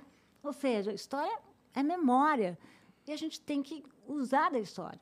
Mas Saber o que é o seu candidato, né? Eu só queria defender um pouco o povo brasileiro, porque eles estão também num jogo foda, tá ligado? Concordo. Os caras literalmente têm 5,7 bilhão de, de reais ah, pra fazer campanha política e. E é, e é isso, não, tipo, por mais que a gente fala, pô, brasileiro, tu. E eu concordo, brasileiro vota mal pra caralho, tinha que aprender, tinha que se ligar Mas nisso. ele é enrolado pra caralho Mas, pelos porra, caras. é foda, né? É enrolado. Ele vota mal, mas ao mesmo tempo tem 5,7 bilhões de, de reais investidos pra que ele vote mal. Por isso que a gente tem que controlar isso. Por isso que na agenda que a gente tem que lutar é para controlar essa verba, que é Eu uma acho que nem verba que tinha que descomunal. ter, cara. Se fosse pra ter, tinha que estar atrelado ao CPF do cidadão pra ele colocar o dinheiro no político que ele quer. Não é decidir o, o, o cacife é, do partido decide que vai distribuir 5 bilhões. Óbvio que vai ser corrompido esse sistema. Não e tem como óbvio dar que a certo. gente não vai ter paridade nos candidatos. Essa também é uma discussão super importante, né? Sim. Ou seja, como é que a gente vai ter paridade se tem um povo que tem toda a grana e tem um povo que não tem grana? Exato. a gente sabe que como isso funciona. Nesse sentido, eu acho que esse tipo de programa que vocês fazem, também as redes sociais, democratizaram um pouquinho. Né? Tem muita gente que demoniza as redes, mas eu acho que esse é uma- um lado mais legal. O sujeito, de repente, aparece nas redes e tem uma capacidade de mobilização que antes não existia Com certeza. né? Não precisa só daquela propaganda que era o famoso santinho. Vai lá na rede, faz Foi a sua assim que o campanha. nosso presidente foi eleito, inclusive, É. né? Foi assim. e é, é bem bom ponto. E acho, eu que sou da academia, tenho esse preconceito, né? Porque, olha, eu demorei para entrar no Instagram, né? E eu não sabia como era. eu entrei porque, como eu estou lá no Museu de Arte de São Paulo, o meu diretor falou o seguinte, agora já fazem quase quatro anos, ele falou, olha, você precisa pôr uma imagem no Instagram, não sei o quê. Eu falei, ah, então vou botar. Então, mas conheço meu Instagram era arte, as minhas fotos, porque eu também tenho, tenho hobby de fotografar e tudo mais. legal. Até que quando começou o ministério do Jair Bolsonaro, o nosso ministro da Ciência, que eu chamo de ministro astronauta, eu resolvi escrever. Eu, tinha, eu vi que eu já dei palestra e eu sabia que na hora de ele dar palestra ele chora na mesma hora, ele se emociona na mesma hora. Eu escrevi um post mal criado, reconheço, falando que era o nosso ministro astronauta. Bom, nunca tinha tido reação, sei lá quantos comentários. E eu não sabia o que que era essa coisa de letra maiúscula, caveira, bomba. Não tinha ideia. Porque na academia a gente vive naquele mundo feliz e protegido, né? Aí eram umas pessoas assim que falavam coisas terríveis, sua comunista, sua não sei o quê. E eu comecei a responder. Eu, eu, pra vocês terem ideia, eu nem sabia que, que a minha resposta era lida por todos. Eu achava que eu só respondia lá Entendi. para aquela pessoa, mas sempre com muita educação, tipo, olha, você, a pessoa falava assim, falava uns impropérios, eu falava, mas da onde você tirou essa fonte? Me explica, eu quero aprender, não sei o quê. E aí, eu, eu, depois de um tempo é que eu descobri que que não só a pessoa lia as minhas Como mensagens, qualquer um que eu entrasse ali podia a ler. torcida do Flamengo. e como eu percebi também que tinha gente que me atacava e tinha gente que me defendia. E aí comecei a, a, a colocar. E eu devo dizer para vocês que também já sofri, eu tive problema, porque a gente aprende né, nesse mundo das redes que Ah, vezes todo mundo que entra perde um pouquinho da sanidade, né? né? Todo mundo você erra, você acerta, mas tem uma coisa mais horizontal, mais democrática, sabe? Tem o cara lá. Quando eu estou na universidade, eu sou a professora, então o sujeito já entra vendido, né? né? Por mais que eu tente falar, não podem participar. Você é o professor, você está lá na frente, você fa- lá na, na- o que eu aprendi nas redes que tem um lado muito bacana, que eu vou ouvir opiniões de pessoas que eu não, não teria ocasião de ouvir se eu ficasse lá no meu mundo da universidade. Com isso, eu estou aprendendo muito. Sabe? Então, eu acho, aquilo que você falou, uma coisa que a gente aprendeu é que esses governos que eu chamo de retrógrados, porque não são conservadores, eu não tenho problema com o governo conservador. A democracia funciona muito melhor com a diferença. Então, se eu tenho um bom conservador, que é o cara que respeita a Constituição, e um bom liberal, que bom, eles vão debater.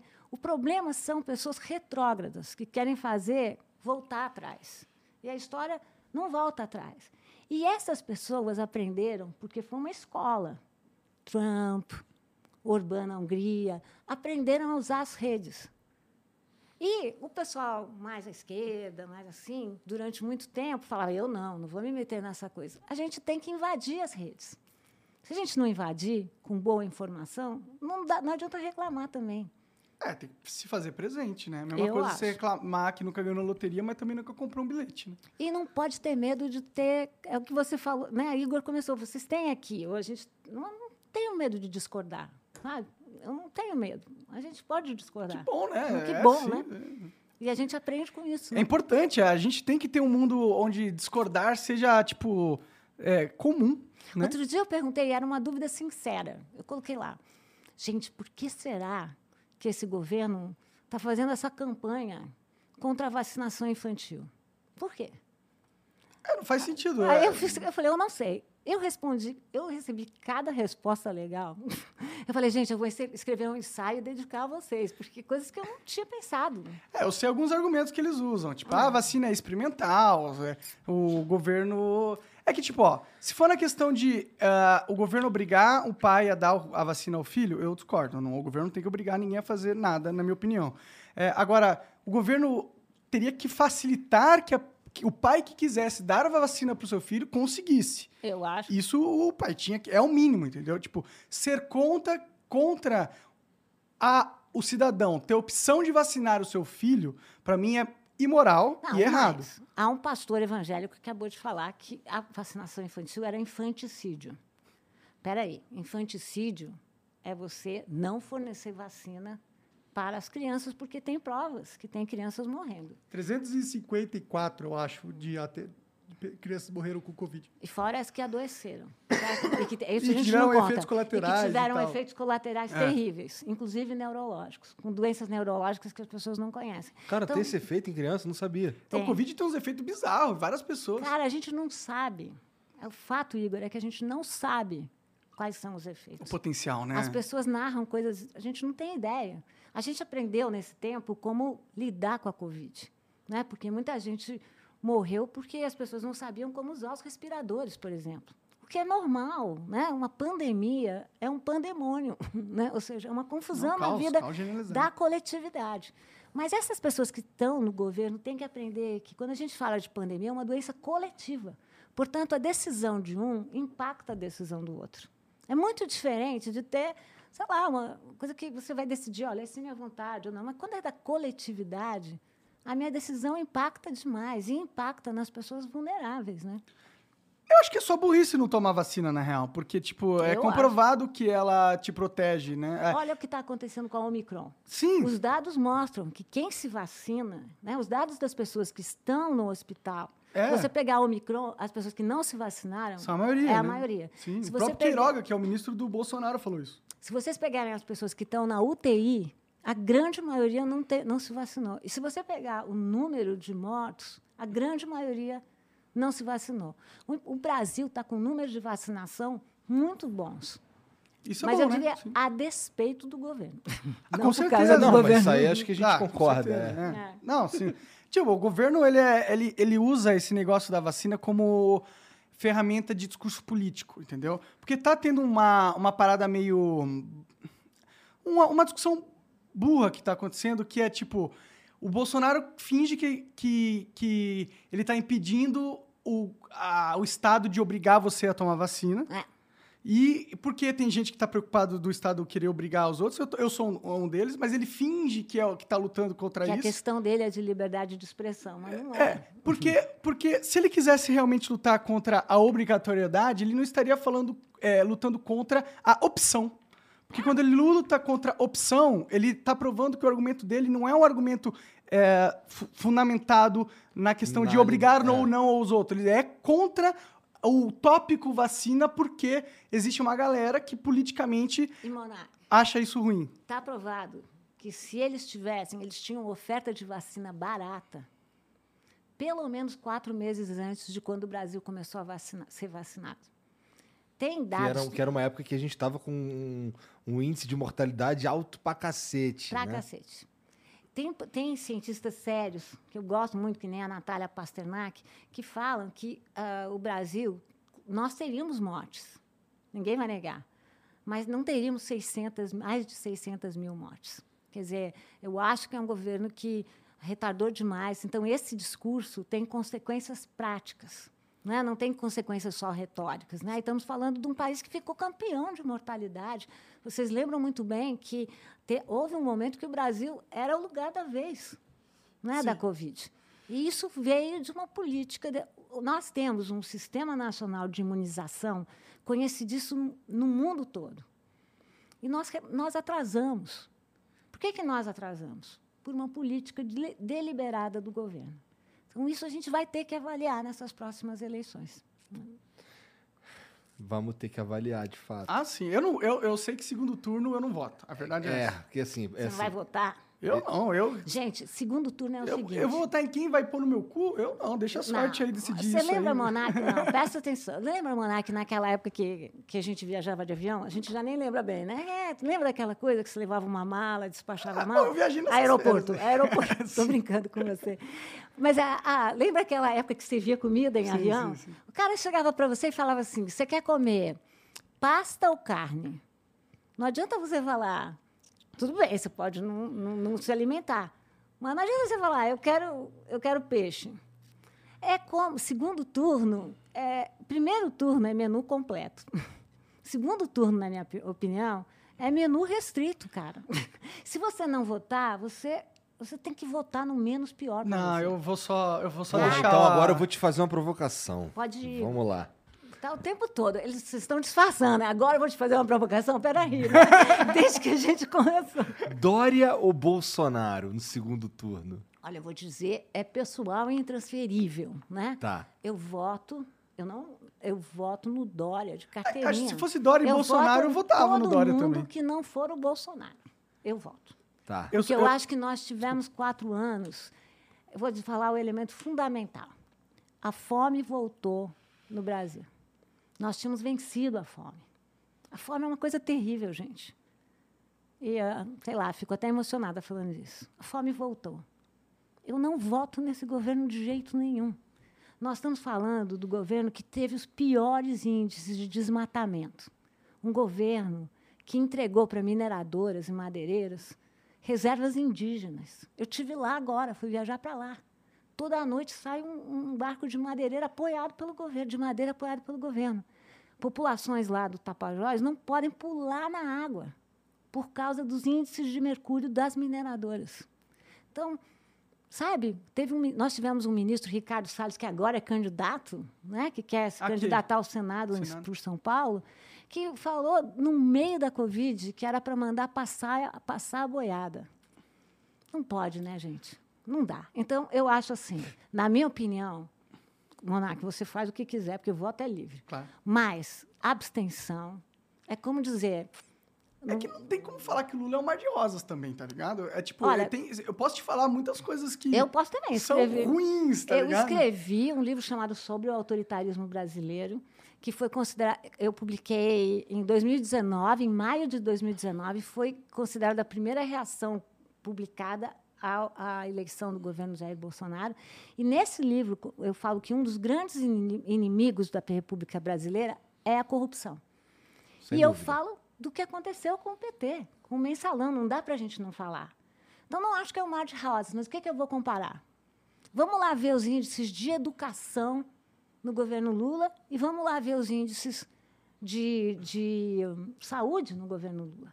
Então, a gente vai É ter que essa, comparar. Essa, essa comparação é meio tipo, eu entendo. Era, era uma fase melhor do Brasil na época que- do governo Lula. Não só. No segundo governo Lula, eu concordo. No primeiro governo Lula, eu concordo. No segundo, não.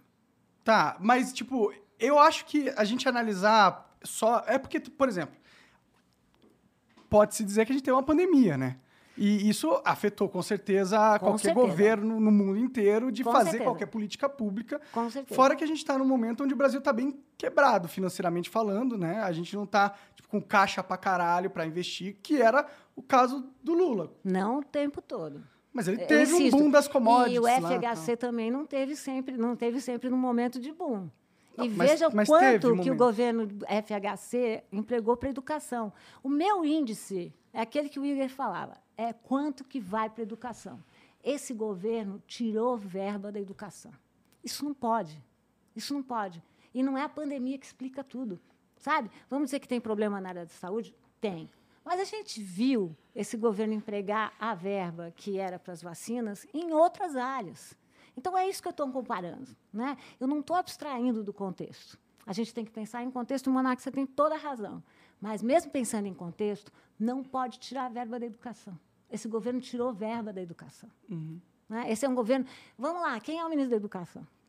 A gente não sabe de tão transparente que ele é. O que, que aconteceu com os, ministé- os ministros da Saúde? Quanto Transparente nós- não é uma boa palavra. Inexpressivo, vai. Muito melhor, Igor.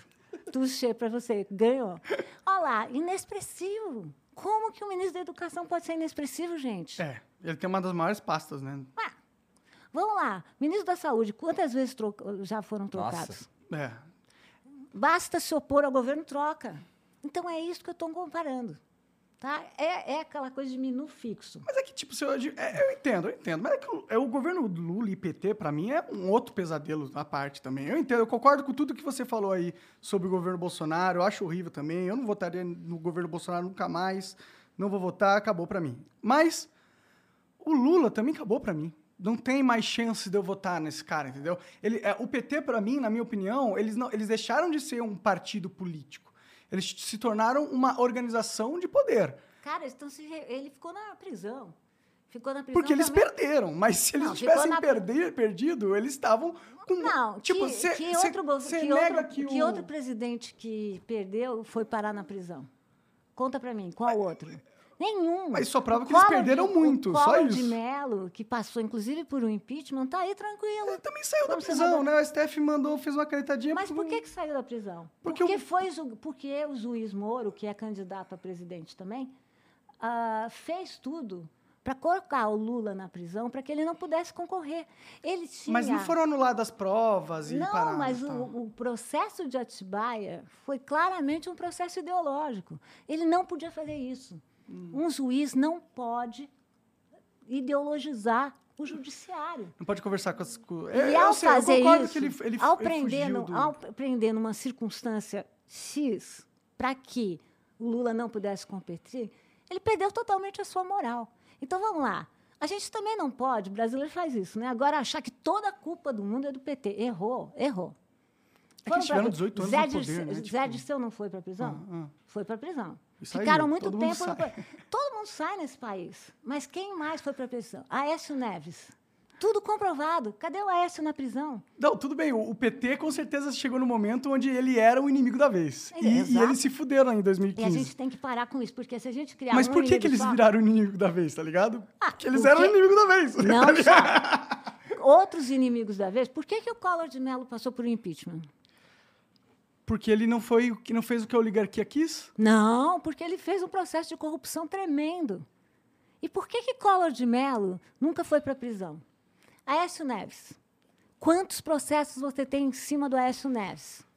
Nada aconteceu. Não, tem pessoas que são favorecidas. Eu vou dizer o seguinte, eles, eu o PT não é o quero- mais poderoso O nesse que, que, sentido. o que, É. que eu digo lá no meu livro? Hum. Eu quero uma justiça veloz e igual para todos.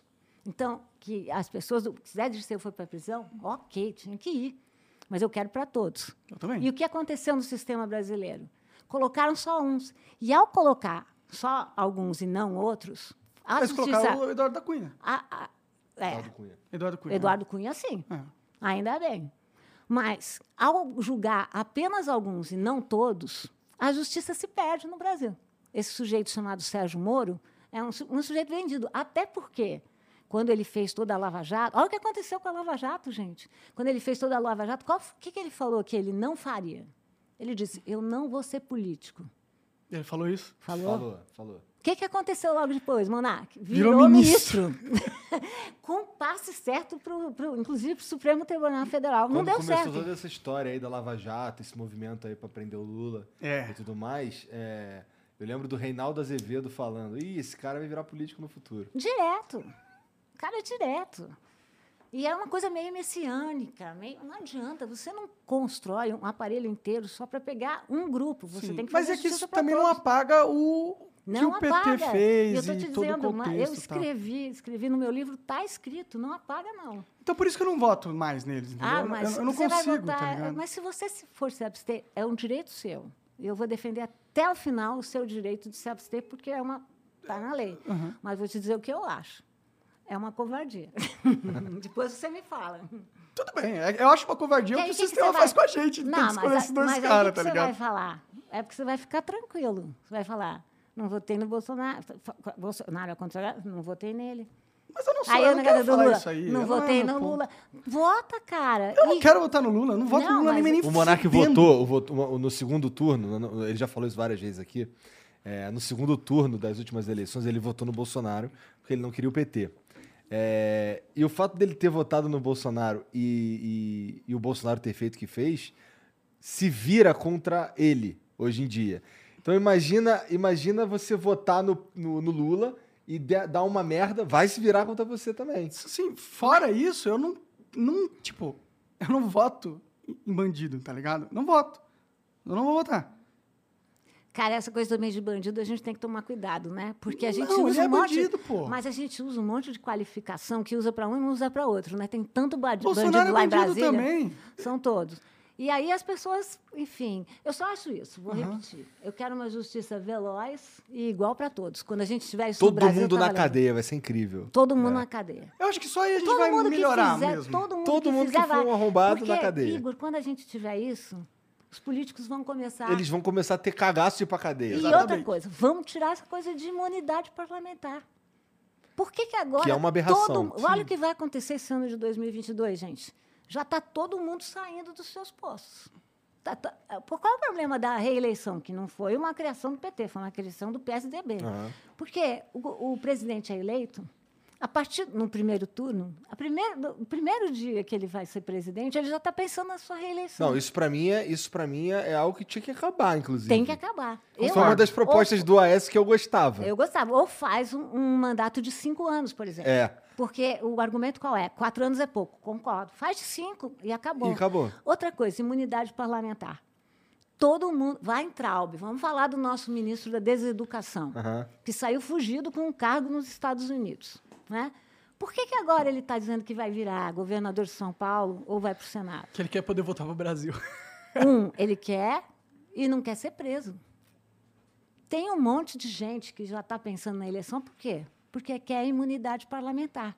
Então a gente tem que parar com isso. Concordo. Pô, cara, eu vou ser julgado se eu fizer uma coisa errada. Esses caras têm que ser julgados também. Concordo plenamente. E por isso que as pessoas não saem da política. Concordo plenamente. Né? Sim.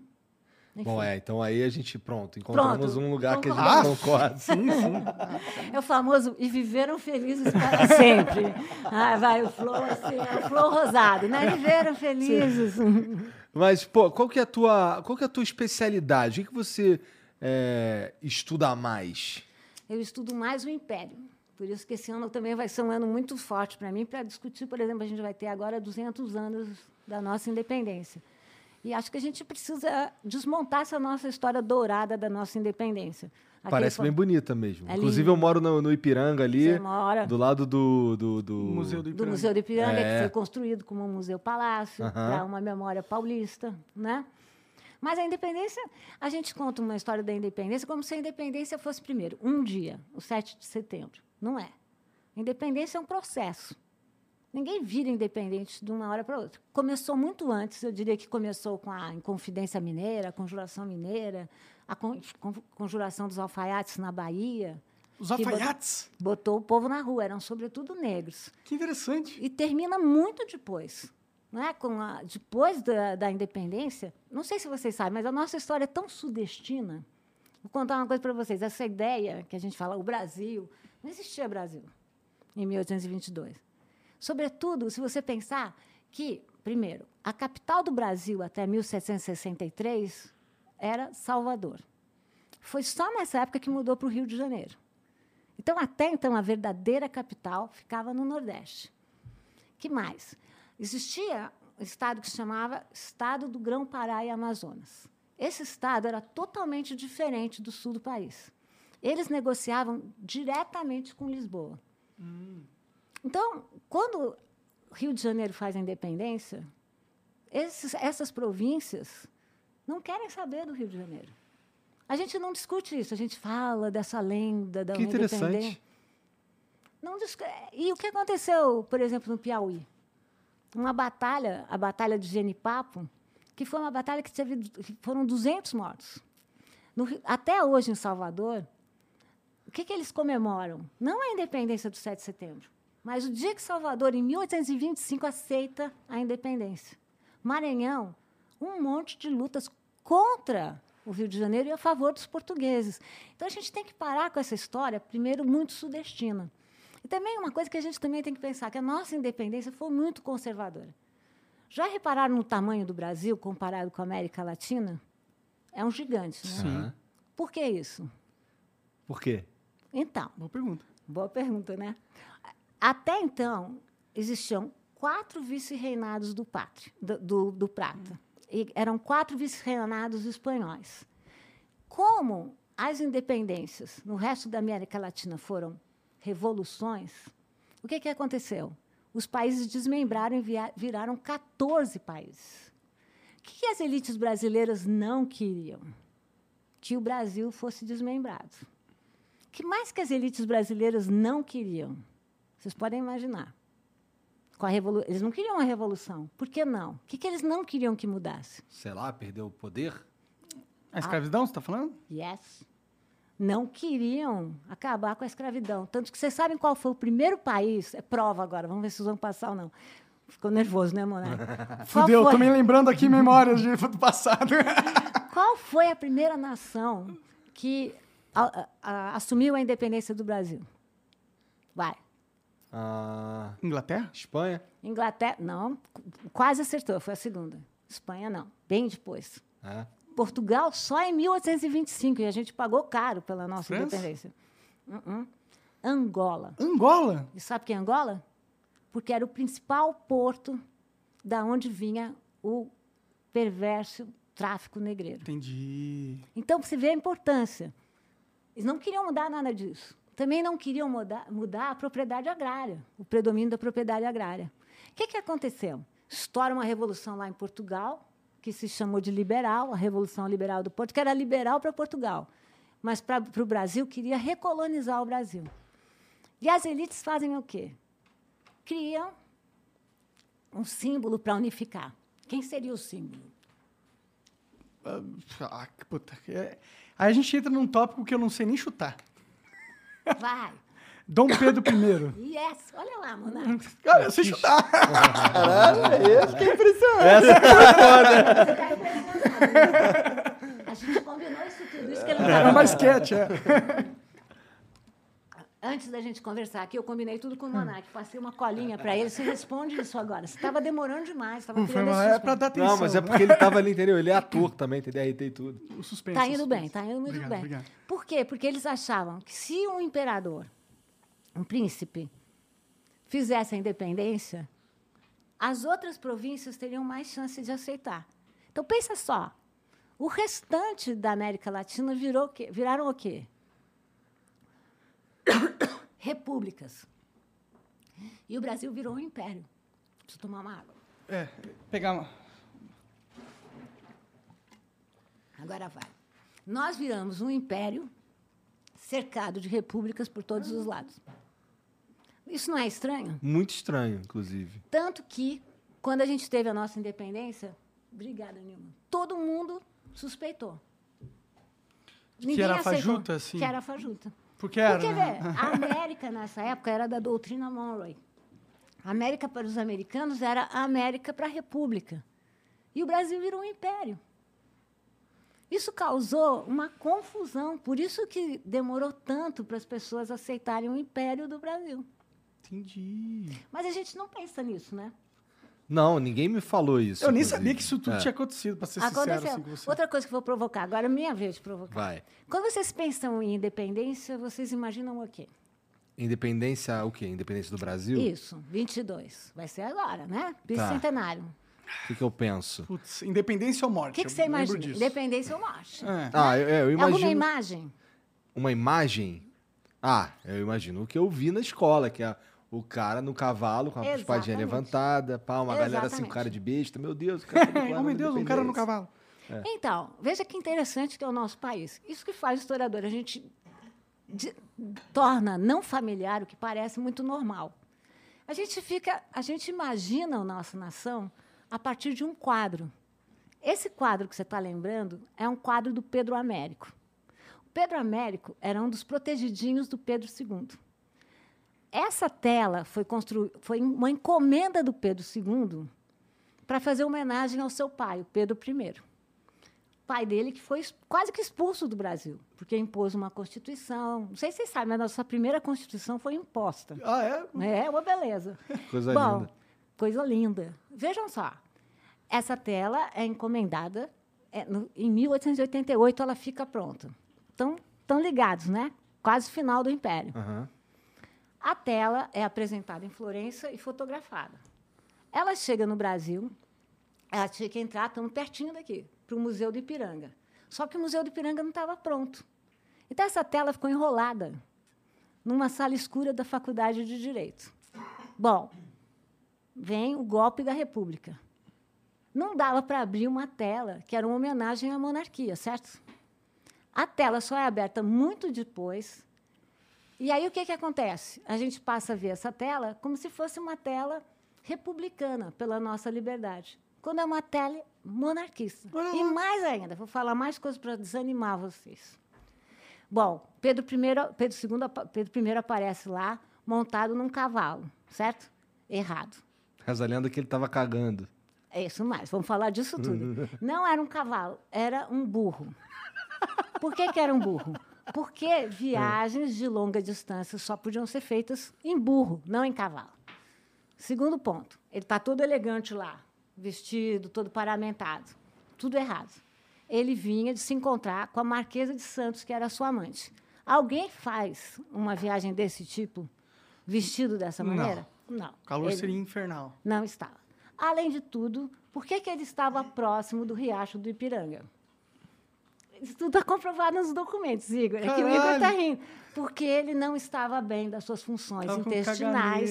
E diz o documento que ele precisava, vou falar mais bonito que você, apear-se. Ah, entendi. Então ele tinha que parar. Olha lá a tela. Ele tinha que parar toda Aqueles hora. caras com cara de bobo, ó. Olha lá. Ah, vamos falar. Essa, vamos falar do cara de bobo.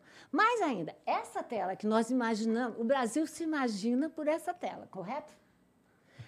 Mas essa tela, por sua vez, é uma cópia de uma tela francesa, Ah. de um pintor chamado Meissonier, que faz uma homenagem Olha essa a tela quem? aí. Qual A que é o nome dessa tela francesa? Meissonier. Que ele faz uma homenagem a quem? A Napoleão Bonaparte, que, Puta por sua merda. vez, foi o inimigo de Portugal.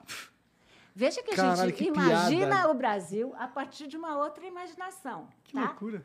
Agora, pergunto para outra coisa importante. Não tinha essa guarda toda. Nem Dom Pedro estava com, aquela, com aquele monte de gente e nem tinha tanta guarda dessa maneira. Tinha que fazer, porque senão ele teria dito independência ou morte para quem? Para os papagaios? Pode crer. Essa é a tela que nós nos baseamos. Entendi. Outra coisa que eu vou chocar vocês. Dá para voltar para aquela tela? Tá vendo que é uma colina? Aham. Eu tenho uma série de documentos que provam que não era uma colina. Era um terreno bem plano. Pedro Américo, que é o pintor, falou o seguinte: em nome da nação, eu vou assassinar a geografia. Assassinou por quê? Porque ele queria fazer esse lugar elevado. Sim. Agora, a pergunta que É uma não tela tem- bonita. né? É uma tela bonita, mas cadê o povo? Não tem povo, Ah, só tá tem aqui, cavalo. Aqui, ó. Ah, verdade, tem um Cara cara de lá. bobo, olha lá. É o Um cara de bobo. O povo, em vez de aparecer como um povo que comparece, que se manifesta, assiste. Então, olha Assiste com mensagem. cara, tipo, pô, o cara gritou no meu ouvido aqui. É, eu não tô, tô trabalhando. É, Bom, mas se a gente for parar pra pensar, é realístico, né? Vai o povo. Sabe que não é, Monark? Que Eu vou sempre discordar. de uma- A gente preparou, ele ia falar isso aqui nesse momento. Muito bem, Monark. O- Teve muita manifestação, que é o que eu estou dizendo para vocês. A gente aprende na escola que foi essa coisa que ele falou, todo mundo ouviu e aceitou. Mas teve muita reação. No Brasil mesmo, muita gente que não concordava, que não queria. Só que a gente tem essa lenda dourada. Por que, que eu chamo de lenda dourada? Porque a nossa história, ela expulsa o conflito, expulsa os Como problemas. se fosse tudo aconteceu na paz. Isso é muito ruim para a gente, para a gente crescer, porque, como a gente falou aqui, quanto mais a gente souber do conflito, mais a gente aprende. Sim. A gente não aprende nem sobre o Brasil. Eu aprendi mais sobre Napoleão do que o Dom Pedro I na, na escola. escola, assim. É bacana pensar. Por isso que eu sempre falo que as imagens não são inocentes, né? Elas, car elas carregam algumas coisas que a gente Um quer simbolismo, né? muito forte. E teve um sequestro de São Paulo também. Porque qual foi o momento em que a independência aconteceu para valer? Na coroação de Dom Pedro I no Rio de Janeiro, porque o Rio de Janeiro que era a capital. Mas, como São Paulo foi crescendo economicamente, politicamente, a gente passou essa, a ler essa tela como se fosse tudo um protagonismo paulista. Não foi. E agora, o que, é que aconteceu ano passado com o Jair Bolsonaro? Ele começa a ler essa tela como se fosse uma tela militar. Ninguém quer falar que, na verdade, isso aqui é um monarca. Mas vejam como a história vai sendo assim, né? Você vai acumulando uma série Você de vai usando a história do passado para se adequar ao que você quer contar no Você vai fazendo Exatamente. releituras, reinterpretações do que das coisas para poder é, Justificar poder o justificar o teu próprio da tua própria narrativa. Exatamente. Né? Justificar o presente a partir daquilo que você você acredita e você quer falar. Por isso que eu sempre falo, eu não, eu não quero te dar uma opinião, quero te dar uma informação. Que a gente tem documentos provando o contrário. E outra coisa, não tem esse riacho aqui, não daria. Então, é, de fato, o pintor usa a nossa imaginação e a gente vai imaginando o que quer nessa tela. Né? E não é um pouco cruel que, que isso seja. Porque assim, eu lembro disso daí, eu lembro dessa imagem, inclusive. Eu estava no, no ensino fundamental, porra. Não é um pouco cruel fazer isso com, com, com, a, nossa, com a nossa juventude? É, é, muito, porque a gente usa. Isso que você estava. Lembra que eu te perguntei o que, que você imagina? Você imaginou uhum. essa tela. A gente aprende na escola essas telas como se elas fossem ilustrações. Né? A palavra ilustração vem de dar um lustro. O que é dar um lustro? Eu vou dar um lustro nessa mesa. A mesa já existe, eu só vou deixar ela mais bonitinha. Uhum. E as imagens, ainda mais nessa civilização que a gente vive, elas não são ilustração. Elas não são reflexo. Elas produzem a realidade. Tanto que você imagina a independência, Igor, você é uma pessoa informada, a partir de uma imagem. Então, o que a gente tem que fazer com as pessoas, e não só com os alunos? Quando a gente fala de imagem, a gente tem que falar, primeiro, foi uma encomenda? Quem encomendou? Por que, que encomendou? Quem era o artista? Mas acho que uma criança ela não consegue pensar em todo esse contexto. Ah, ela meio que engole o que o professor está ali passando. Mas, por exemplo, eu dei aula muito tempo para o ensino médio e também para o ensino fundamental. Né? Ah. Eu fazia eles lerem essa tela a partir da pers perspectiva do tropeiro. Olha que interessante. Se você for olhar essa imagem, o tropeiro é muito fundamental, porque é o olhar dele que indica aonde a gente deve olhar. Dá uma olhada para o tropeiro. É. Você bate o olho lá, é ele é o único que está no primeiro plano, junto com os cavalos. E o jeito que ele olha faz você olhar para lá. Só que eu peço para os alunos lerem a tela só pelo tropeiro. Não, se, eu, cara, se fosse é eu, eu ia imaginar um, um, cara assim, absolutamente atônito. Com, o cara tava trabalhando, alguém começou a gritar ali, ele tava passando aqui em paz, sei lá. Ele tava também conduzindo seria, a boiada ali, ó. também não sei se seria muito possível, porque se esse cara trabalhando aqui, o, e o imperador ali, tá ligado? Como é que dá? Como é que é. daria? Outra coisa, ele não teria visto. Ele teria tomado uma surpresa. É. Ele não parece estar tá surpreso? Sei ele lá. Parece. E tem um outro problema aqui nessa tela que também ficou, porque vocês sabem que eh, ele, isso também é uma homenagem aos bandeirantes paulistas. Ah. E vocês sabem que os bandeirantes não passam por um bom momento agora. É verdade. Porque nessa época o bandeirante virou símbolo dos paulistas, porque ele era o cara que desbravava as nossas fronteiras e tudo Ouvi mais. falar bem dos bandeirantes a vida inteira. A vida inclusive. toda. E agora que você está ouvindo falar que os bandeirantes eram, eram mercenários, é. eram apresadores violentos de indígenas escravizados, fugidos. Então essa tela, ela não funciona muito bem. Por isso que as pessoas releem porque agora nem dos bandeirantes você pode falar. O problema não é das escolas, sabe? O que eu acho que durante muito tempo também, eu faço aqui o meia-culpa. A academia, que sabe dessas coisas todas, não chegava na escola. Por isso que a gente tem que chegar. Mas por que, que por não pode... que eu acho legal vocês me chamarem aqui, ah, claro. sabe? Porque a gente tem que falar para um público maior, né? E não é legal você perceber e falar, eu fui enganada, né? Eu aposto, quer dizer, eu posso ser, vocês vão falar, cara, essa cara, essa ela é convencida pra cacete, né?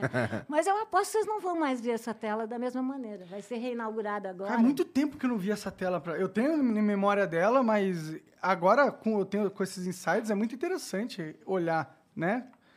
É, é interessante que o cara que é o representante do povo, ele está conduzindo os gados, né? O, repre... o representante do, do, do, povo passa a boiada. Né? É. é. E o que me impressiona mais é essa coisa que a gente sempre põe nessas telas, né? Sei lá, pega uma outra tela que é bem conhecida no Brasil, aquela primeira missa, né, do Meirelles. Põe aí, Gizão. Põe aí a primeira missa. Essa é outra tela que a gente, quando a gente tem no livro didático, você olha a tela quando? No Brasil Colônia. Não pode olhar ela no Brasil Colônia, você tem que olhar no Brasil Império porque essa foi uma encomenda do imperador. E ele foi o imperador Pedro II que criou essa ideia que essa seria a nossa carteira de identidade. Então ele pediu, vejam que é, é uma, é, não está dando para ver, mas essa é uma tela vertical. E o, o, o mordomo do passo, que era a figura mais poderosa no passo imperial, falou: faça a floresta como uma catedral. Nós, o Brasil não tem catedrais, o Brasil não tem palácios, mas tem a melhor das florestas. Agora, se a gente olhar direito aí, essa também é uma cópia de uma outra tela. tudo bem, é tudo cópia. Mas olha o centro. O centro está o quê? Centro tem um padre ali rezando uma missa, levantando um cálice em direção a Tem um Então. baúzão de tesouro no centro também, né? Veja o que eles estão querendo falar. Cadê? o- Ah, é, tem mesmo. É, boa. Veja que legal isso que a gente fala do nosso descobrimento. Como assim descobrimento, né? O Oswald de Andrade fala quando os portugueses descobriram o Brasil, os indígenas já tinham descoberto a felicidade. Você descobre uma coisa que não tem ninguém. É, o Brasil era densamente povoado. Tinha a mesma população, senão o monarca vai falar que eu estou manipulando dados, a mesma pula- população da Península Ibérica na época. Que é quanto? Era um- a gente está aí na, na casa dos milhares. A região, né, que é essa região da, da- da fronteira, foi altamente dizimada. De novo, essa ideia pacífica. Alguns pesquisadores falam da morte no litoral, da ordem de 96%. que Porra! Os indígenas morriam de resfriado, batalha biológica, Sim. mas morriam por escravização. Agora, vamos olhar essa imagem de novo. Tudo pacífico. É. Tem É, guerra Parece nenhuma. todo mundo perfeitamente, convivendo perfeitamente. tal. Perfeitamente. E olha de novo, tá vendo o tropeiro onde está? São os indígenas agora. É. No centro, quem está? A igreja. Do lado dela, o Estado. Com muita grana. Grana que estão tirando do Brasil, certo? E, de novo, quem que está observando a cena sem interferir nela? O povo. O povo. Então, vamos, eu posso falar de várias telas, mas vocês vão cansar. Mas é sempre assim. O povo sempre é mostrado como passivo, só observando. É, Isso aí incute- entra na cabeça da gente, né? sim. Mas hoje em dia o povo não é um pouco passivo também? Eu acho que, olha, tá bem mais. Eu acho que a sociedade civil brasileira nunca foi passiva. Os, os escravizados, por exemplo, desde que existiu escravidão, existiu quilombo. Existia quilombo do norte das cachoeiras bravas da Amazônia até o sul do Brasil. Existiu insurreição sempre. Por exemplo, essa insurreição dos malês que eu falei, que termina o processo de independência, durante uma semana, os negros malês tomaram Salvador. E eram negros que, escre- que escreviam, né, que escreviam num, num vocabulário que os senhores não entendiam, ficaram apavorados. Então, essa ideia, essa ideia também de passividade da sociedade brasileira, eu acho que também é muito criada. É criada um pouco para passar A boiada. a boiada. é. Essa é a nossa conclusão, né? Passar a boiada. que é essa ideia de que... Porque é melhor você divulgar para as crianças e tudo mais, para os adolescentes, essa ideia de que tudo no Brasil foi natural. A monarquia foi um destino, a- Ah, sim, o descobrimento foi um destino. Não foi. Foi um genocídio. Né?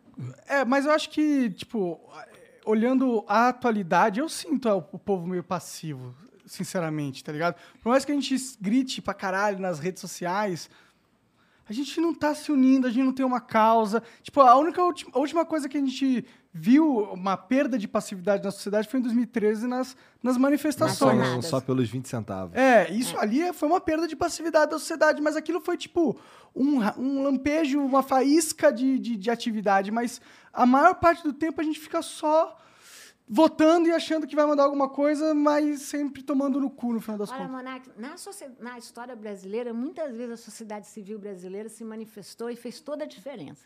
Vou dar um exemplo que eu gosto muito de citar. Quando Getúlio Vargas se suicida, a sociedade civil, o golpe já ia acontecer lá. A sociedade civil brasileira adiou em 10 anos o golpe. Então, há vários momentos da história do Brasil em que a sociedade civil compareceu. Mas o que, que acontece com a nossa memória? A nossa memória é disciplinada por essa historiografia ah, muito ordeira, muito arrumadinha. E a gente acaba se vendo assim. Mas eu acho que a sociedade civil brasileira já se manifestou e muito. Né? É que a E gente tem se voltar. manifesta, mas nada muda, entendeu? Tipo, por mais que a gente tenha. é, a gente consegue ter o papel de resguardar para que não piore, entendeu? A gente, eu sinto que o brasileiro não está tendo, nas últimas décadas, forças de fazer mudanças ah, que grandiosas assim no país. Parece que a gente consegue alguma coisinha ali, alguma coisinha aqui. Mas olha lá, talvez é porque eu sou de outra geração. Eu, fui, eu sou de uma geração, ah, eu vou mentir na minha idade. Eu, eu não é que eu convivi com a ditadura militar, mas meus pais conviveram. A gente está entrando agora, numa, as gerações novas não conviveram, não sabem o que é ditadura. Eu não Eu- sei o que é ditadura militar. se, tipo, na- eu sei o que o- ali e tal, mas eu não sei exatamente na pele e tal. É, e a gente tem que contar. Mas o final da ditadura militar foi conseguida pela sociedade civil brasileira. E a sociedade civil brasileira se organizou e fez a Constituição Cidadã de 1988, que é uma Constituição sensacional. É uma Constituição generosa para com as minorias, é uma Constituição atenta para as diferenças no Brasil, é uma Constituição que lida com a educação, que é o nosso tema aqui, Apesar dela ter alguns problemas também. tem vários problemas, Sim. sobretudo a anistia militar. Brasileiro não gosta de falar de reparação. Acho que esse não é o pior problema. É não. um deles. A questão agrária é outra. Mas vamos falar de reparação. Uhum. Brasileiros não gostam de falar de reparação. Brasileiros e brasileiras.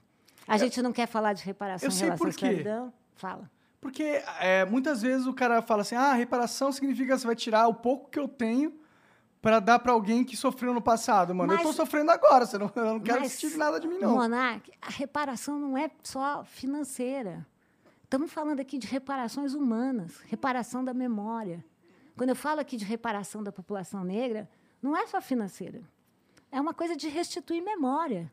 Eu acho que na questão de instituição de memória, o Brasil ele tinha que ter um sistema de ensino que isso literalmente Eu mostra tudo o que aconteceu. Eu acho. E deixa. Não também não, não, tem, não tem que ter viés nenhum, tá ligado? Não, tem mas que não é só viés. mostrar, tipo, ó. É tu- dado. ó, todos os dados que a gente tem aqui de tudo que aconteceu, esse cara fez isso, cara. É. Temos aqui Mas tem da- personagens da história brasileira que eles são ou apagados ou Não, hoje- embranquecidos. Não, não. Hoje em dia, Exatamente. hoje em dia a gente não tem isso.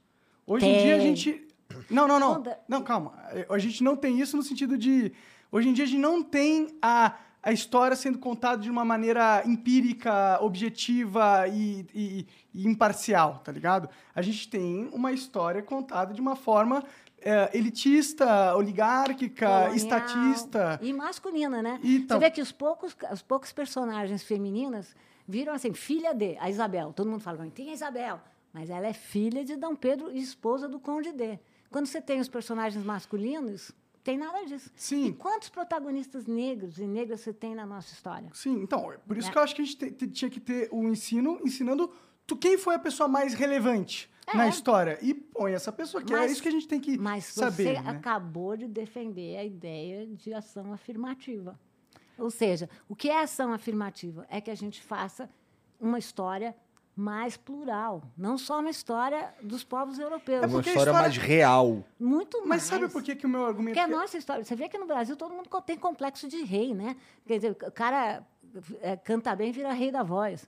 O cara é bom de futebol, é rei do futebol. Sim, né? a gente gosta de lotar as não, pessoas. Vou falar, não vou falar, não vou falar. Eu gosto. Mas vamos lá. É, é, a gente tem o imaginário. Olha, a gente estava falando de imaginário, Sim. né? A gente tem o imaginário monárquico. Ou a gente descoloniza a nossa imaginação, ou os livros não vão mudar. Sim, eu, eu só não acho que é uma é, posição afirmativa, como você disse. Ação Eu afirmativa. só não acho que é uma ação afirmativa porque é uma afirmação lógica. Você tem que mostrar para as pessoas tudo o que aconteceu. Você não pode esconder nenhum fato ou ter um viés. Se agora tem um viés, Caro professor Monarque, existe poder político e econômico no mundo? Não. não existe. Então, mas a gente está contando uma história a partir dos vencedores. Sim, a gente tem que porque mudar são os essa vencedores que Mas perspectiva. eu, eu né? concordo que tem que mudar, não estou falando que não tem que Não, mudar. eu sei, mas digo, não é assim. A gente tem que fazer. É uma questão ideológica também. Olha, nunca a história foi tão forte como no governo Jair Bolsonaro. Eles estão querendo recontar toda a história. A história do nosso passado. É, Mas a, gente, não- mas a gente não pode tentar contar a história de uma forma ideológica. A gente não, tem que tentar isso que a gente está falando aqui. Então, exatamente, mas é exatamente isso que eu tô falando. Eu tô falando que, tipo, não é afirmativo, porque também é o, é o lógico imperativo. Não. Todo o sistema de educação do mundo deveria ser assim. Mas eu vou te dizer, não existe tudo igual no mundo. Nós somos o país. Quando eu comecei a escrever sobre o autoritarismo brasileiro, no final de 2018, o Brasil era o nono país mais desigual. Quando eu terminei de escrever, era o sétimo país mais desigual. E já somos o quinto. Então, não dá para a gente comparar Brasil com qualquer coisa, porque as realidades são eu não diferentes. tô comparando. Não, não estou entendendo você, mas o que eu quero chamar a atenção. Por que, que é ação afirmativa? O que quer dizer ação afirmativa? É você afirmar outras realidades. É nesse sentido. Afirmar, não estamos falando aqui de criar. Não é, não é possível que num Brasil, que, num país que mais da metade da população é feminina, que não tenham protagonistas mulheres. E indígenas? Quais são os protagonistas É indígenas? estatisticamente impossível, né? possível. Sim, porque se, se foram, a gente agora está representando essa informação. Tá. A gente tem é, figuras que históricas importantes que não Isso estão que sendo. é mas, mas ação afirmativa. Esse é o conceito. a de ação afirmativa Exato. é não deixar figuras históricas importantes. É você trabalhar com políticas de orgulho verdadeiras, de Tem populações que ser de tiver- orgulho, tem que ser de a realidade. O que, que aconteceu? falar, a história é isso. Autoestima é muito importante para uma nação. A gente lembra que a gente estava falando que nós estamos desperdiçando muita gente. Se a população não tem autoestima, ela não vai batalhar para ser melhor. Você tem que fazer. O que que fazem os Estados Unidos? Trabalham com Eles autoestima. adoram trabalhar a própria adoram, autoestima. Adoram. Eles são os melhores do mundo. O que, que a gente faz aqui? A gente faz o A contrário. gente faz o oposto. Vamos falar de outra reparação importante? Hum. Com os militares. Todos os países da América Latina, ti- não todos, boa parte, que tiveram ditaduras, tiveram comissões da verdade. Nós tivemos. Mas a nossa comissão da verdade podia levantar casos e não podia julgar. O mesmo problema que a gente está falando com os políticos. A gente tem que ter o direito de olhar para a nossa, nossa história e julgar quem fez as coisas. Você argumenta da gente abrir esses casos já de décadas atrás e agora julgar todo mundo de novo? Eu acho que a gente tem que julgar. Nossa, pra mim isso é muito Mas nós temos- ah, a minha- desnecessário e Não é. Como é que você fala que é desnecessário para uma família que perdeu seu pai, que perdeu sua mãe, que nunca mais viu seu filho, que não sabe onde seu filho está enterrado? Mas é que já passou muito tempo. A, a- a lei, ela não é tão, tipo, não é tão fácil julgar um negócio de... É muito fácil. A gente tem os documentos, Monark. A gente tem os documentos. Mas tem muitas provas que poderiam ser usadas que hoje em dia já se perderam porque faz muito tempo. Mas as que nós temos comprovam. E a gente tem que fazer o Tinha seguinte: tanta prova que as que sobraram resolvem. resolve. E a gente tem que saber Tá. julgar. A gente tem que ah, ser correto com as pessoas Depois que de... É que perderam. faz muito tempo já, entendeu? Não é tanto tempo, gente. Um ano, quantos anos fazem? Na história, né? estamos Não, falando pra um aqui ser de um regime né, que ficou de se- a- o- a- o momento duro. Hum. 70 a 75. Cara, não é tanto tempo. Uns 40 anos, né? 50. Essas pessoas estão vivas. A Mas elas estão tá velhinhas, já estão... Não tão velhinhas. Eu tenho, eu conheço uma amiga professora Hum. que foi a mulher que foi usada para a aula que os Estados Unidos deram no Brasil sobre tortura. Dulce Pandowski. Hum. Ela foi utilizada, foi humilhada para que eles comprovassem no corpo dela como é que se torturava um assim chamado subversivo. Ela é a pessoa mais doce que eu conheço. Ela não quer vingança, ela quer verdade. Ela quer que essas pessoas sejam julgadas. Entendi. E a Dulce deve ter agora o quê? 70 anos? 68? Uhum. Tão viva, gente. Então a gente não tem esse direito de julgar quando é, a, qual é a régua. Mas já não faz- prescreveram esses crimes? Não. Não, Prescreveram porque a gente assim determinou, porque a gente não julga. Não é que prescreveram, nós É, não julgamos os prescreve militares. porque alguém falou que prescreve, Alguém né? falou que prescreveu. Ah, Eu entendo, eu entendo que Se pessoas... alguém, se alguém estuprar alguém da minha família Qual é a sua e, regra e eu do- encontrar esse cara daqui a 40 anos e o crime dele já vai ter ido pro espaço, eu sou capaz de matá-lo assim mesmo. Não deve. Não Mas a devo, gente mas- tem que fazer uma lei, a gente tem que ter um corpo de leis que seja capaz de julgar essas pessoas. E a gente não pode achar que já passou. Passou para você que não conviveu. E eu entendo isso. É que meio que passou porque faz muito tempo e a maioria das pessoas já morreram. Então. Não, estou te contando o exemplo. As pessoas estão vivas. As pessoas tinham 14 anos. As que sofreram, mas as que cometeram provavelmente já eram um pouco mais velhas, né? Tipo, Não, principalmente os militares responsáveis, os Nem cabeças e tal. É, mas é mais um motivo para julgar. É a velha, é a velha questão da- do julgamento de Nuremberg com os nazistas. Hum. Foi importante? Foi importante para o mundo. Mostrar para o mundo que estamos políticos genocidas, genocidas têm que ser julgados. É disso que eu estou falando. Não, eu acho que tem que ser julgado também. Sei lá, eu só fico pensando no quão. ah, é que isso não é uma questão que vai ser facilmente. Tipo, se você. Tipo, pensando no mundo real. Qualquer político que, que queira ressuscitar esse tipo de iniciativa, ele vai levar um backslash muito grande, entendeu? Porque é, parece é, cutucar uma ferida que já está muito fechada, tá ligado? Mas não está fechada. A, tua metáfora é ótima. Hum. Ferida sempre abre. Não está fechada. É ferida aberta. Por isso que volta. Então, o que eu acho melhor? que a gente possa avaliar de frente esses casos, que a gente possa avaliar de frente a nossa história. Senão, vai sempre voltar. Entendi. Qual é a grande contradição da sociedade brasileira? É o racismo. Eu acho que nós não vamos ter uma ra- democracia enquanto nós formos tão racistas. Isso é ferida aberta.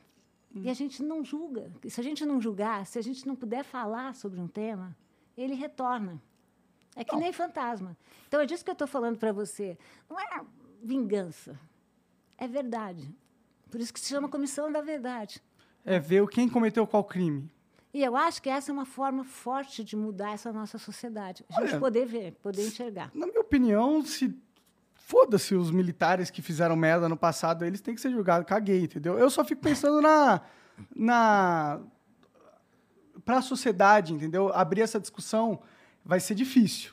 É. E, e, e provavelmente ela vai ser desvirtuada, entendeu? Com o, o tipo de política que a gente tem. Lembra quando a Dilma foi impeachmentada? E, te- e as pessoas iam lá falar o porquê que elas estão votando. Aquilo foi um familismo danado, né? Então- As pessoas votavam por causa do seu irmão, do seu tio. Em nome né? de não sei quem. É, Lembra não sei aquilo que foi? Foi quem. uma Nome de. Ustra. Por isso que eu tenho um pouco É. de medo de qualquer comissão que, política para julgar pessoas. Eu acho que criar um aparato desse, vixe, vai dar Mas tanta a merda. gente, a gente não julga isso por um erro, a gente julga isso por um acerto. Pega a comissão, que foram os julgamentos de Nuremberg, da importância das comissões dos assassinos nazistas. Foram importantes para toda a humanidade. Então, eu só Mas eles puniram algumas cabeças, né, no caso.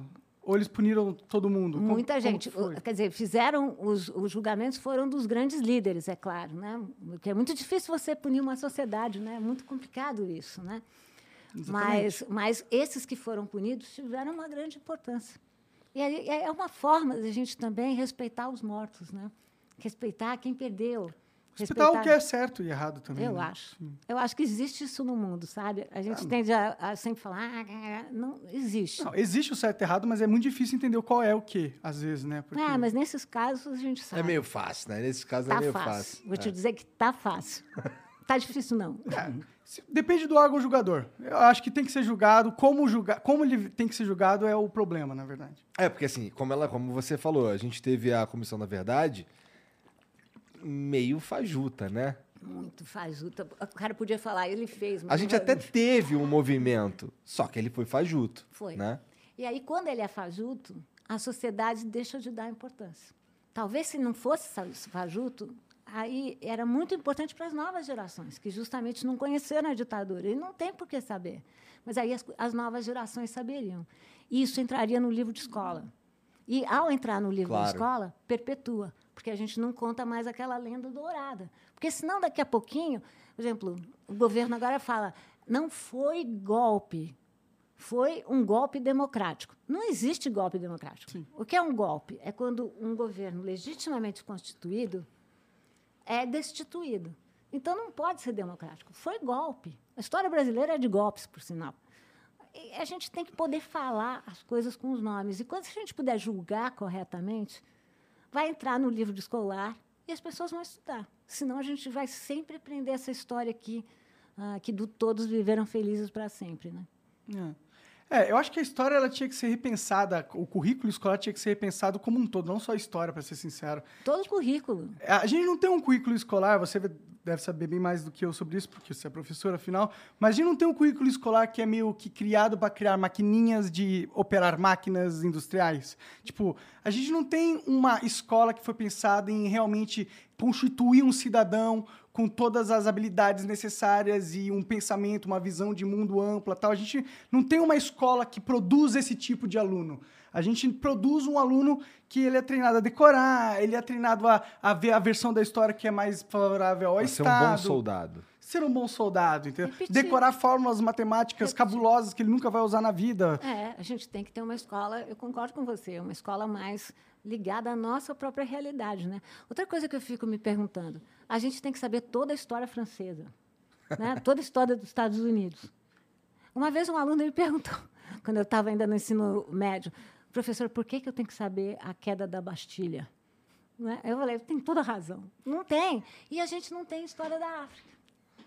Que nos diz, não diz, nos diz respeito, muito, mais. Sim. do que- eu não sou a favor de tirar nada. Eu acho que a gente tem que acrescentar. Sim. Ok, a França tem uma grande importância, mas a gente tem que falar mais. Por exemplo, a gente aprende na escola assim que existiram as revoluções modernas. Quais são as revoluções da modernidade? A revolução industrial, que mostrou ao mundo que nós tínhamos classes sociais, não estamento. A revolução francesa, que mostrou ao mundo que no, um, um rei não é rei e vai ser julgado pelos homens. E a revolução americana, que provou ao mundo que uma colônia não é uma colônia para todo sempre. Faltou uma revolução fundamental. O monarca não vai acertar agora. É, agora ele já esqueceu. Eu já esqueceu, foi, faz muito né? tempo, né? A Revolução do Haiti, que aconteceu na mesma época e que teve um impacto tremendo. Eu nunca ouvi falar dessa. A Revolução do Haiti foi uma revolução liderada por ex-escravizados e negros no Haiti, que era a pérola, da, a colônia mais rica dos franceses. Eles fizeram uma revolução violenta, destituíram, mataram boa parte dos grandes proprietários e fizeram uma república. Desde então, o Haiti é boicotado pelas sociedades ocidentais.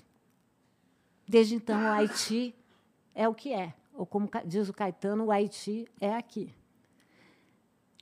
Os escravizados no Brasil, eu tenho provas de um escravizado que, logo depois da Revolução Haitiana, tatuou no braço dele Dessalines, que era o nome do líder dos revolucionários haitianos. Por que será que a gente não lembra da Revolução do Haiti? Eu nunca fu- estudei a fundo É, na- eu no colégio essa parada. Acho que? Haiti nunca foi mencionada na minha É. escola. Exato. E por que não? Porque a história prefere silenciar em relação a uma revolução que foi vitoriosa na sua época. É, faz sentido, né? Que, O- ti- e que mostrou ao mundo o quê? Que uma pessoa, como você disse no começo da nossa conversa, não nasce escravo. E que, portanto, não tem por que imaginar que para a vida inteira vai ser escravo. Sim. Isso que eu chamo de esquecimento da história, com todas as aspas. Né? Ou seja, não é esquecimento. É porque a gente é, é- nós somos ensinados a não lembrar. Ensinados propósito. a não sa- eu a lembrar é de só das propósito. coisas certas, do jeito certo, na perspectiva que eles querem. Né? É, que a história universal, esse termo, eu, eu sou muito enfocada com ele. O que que é história universal, gente? É Deus, é o- tudo que Deus sabe. É, agora pensa bem, quem faz parte da história universal e quem não faz? História universal é a história europeia, É. do centro da Europa, e história americana. Sim. Desde quando essa A gente história aprende universal? sobre quem tem mais poder, na É. verdade, O basicamente. que, que a gente sabe do Oriente? Pouca coisa. Então, é Sabe um porque... pouquinho mais porque a gente vê anime, né? É verdade.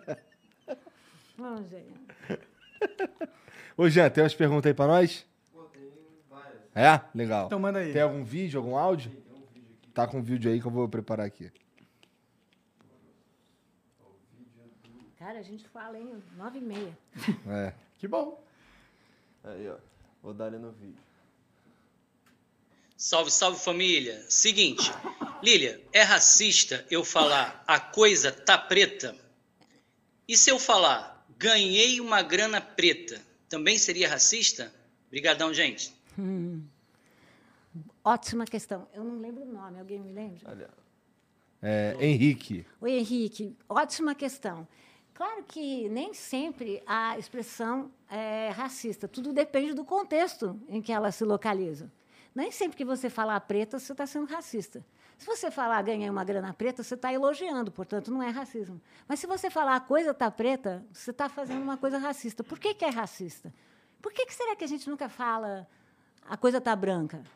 Porque quando você fala a coisa está preta, é porque a crise está lá logo na esquina. É racismo? É racismo. A gente tem que se policiar sobre isso?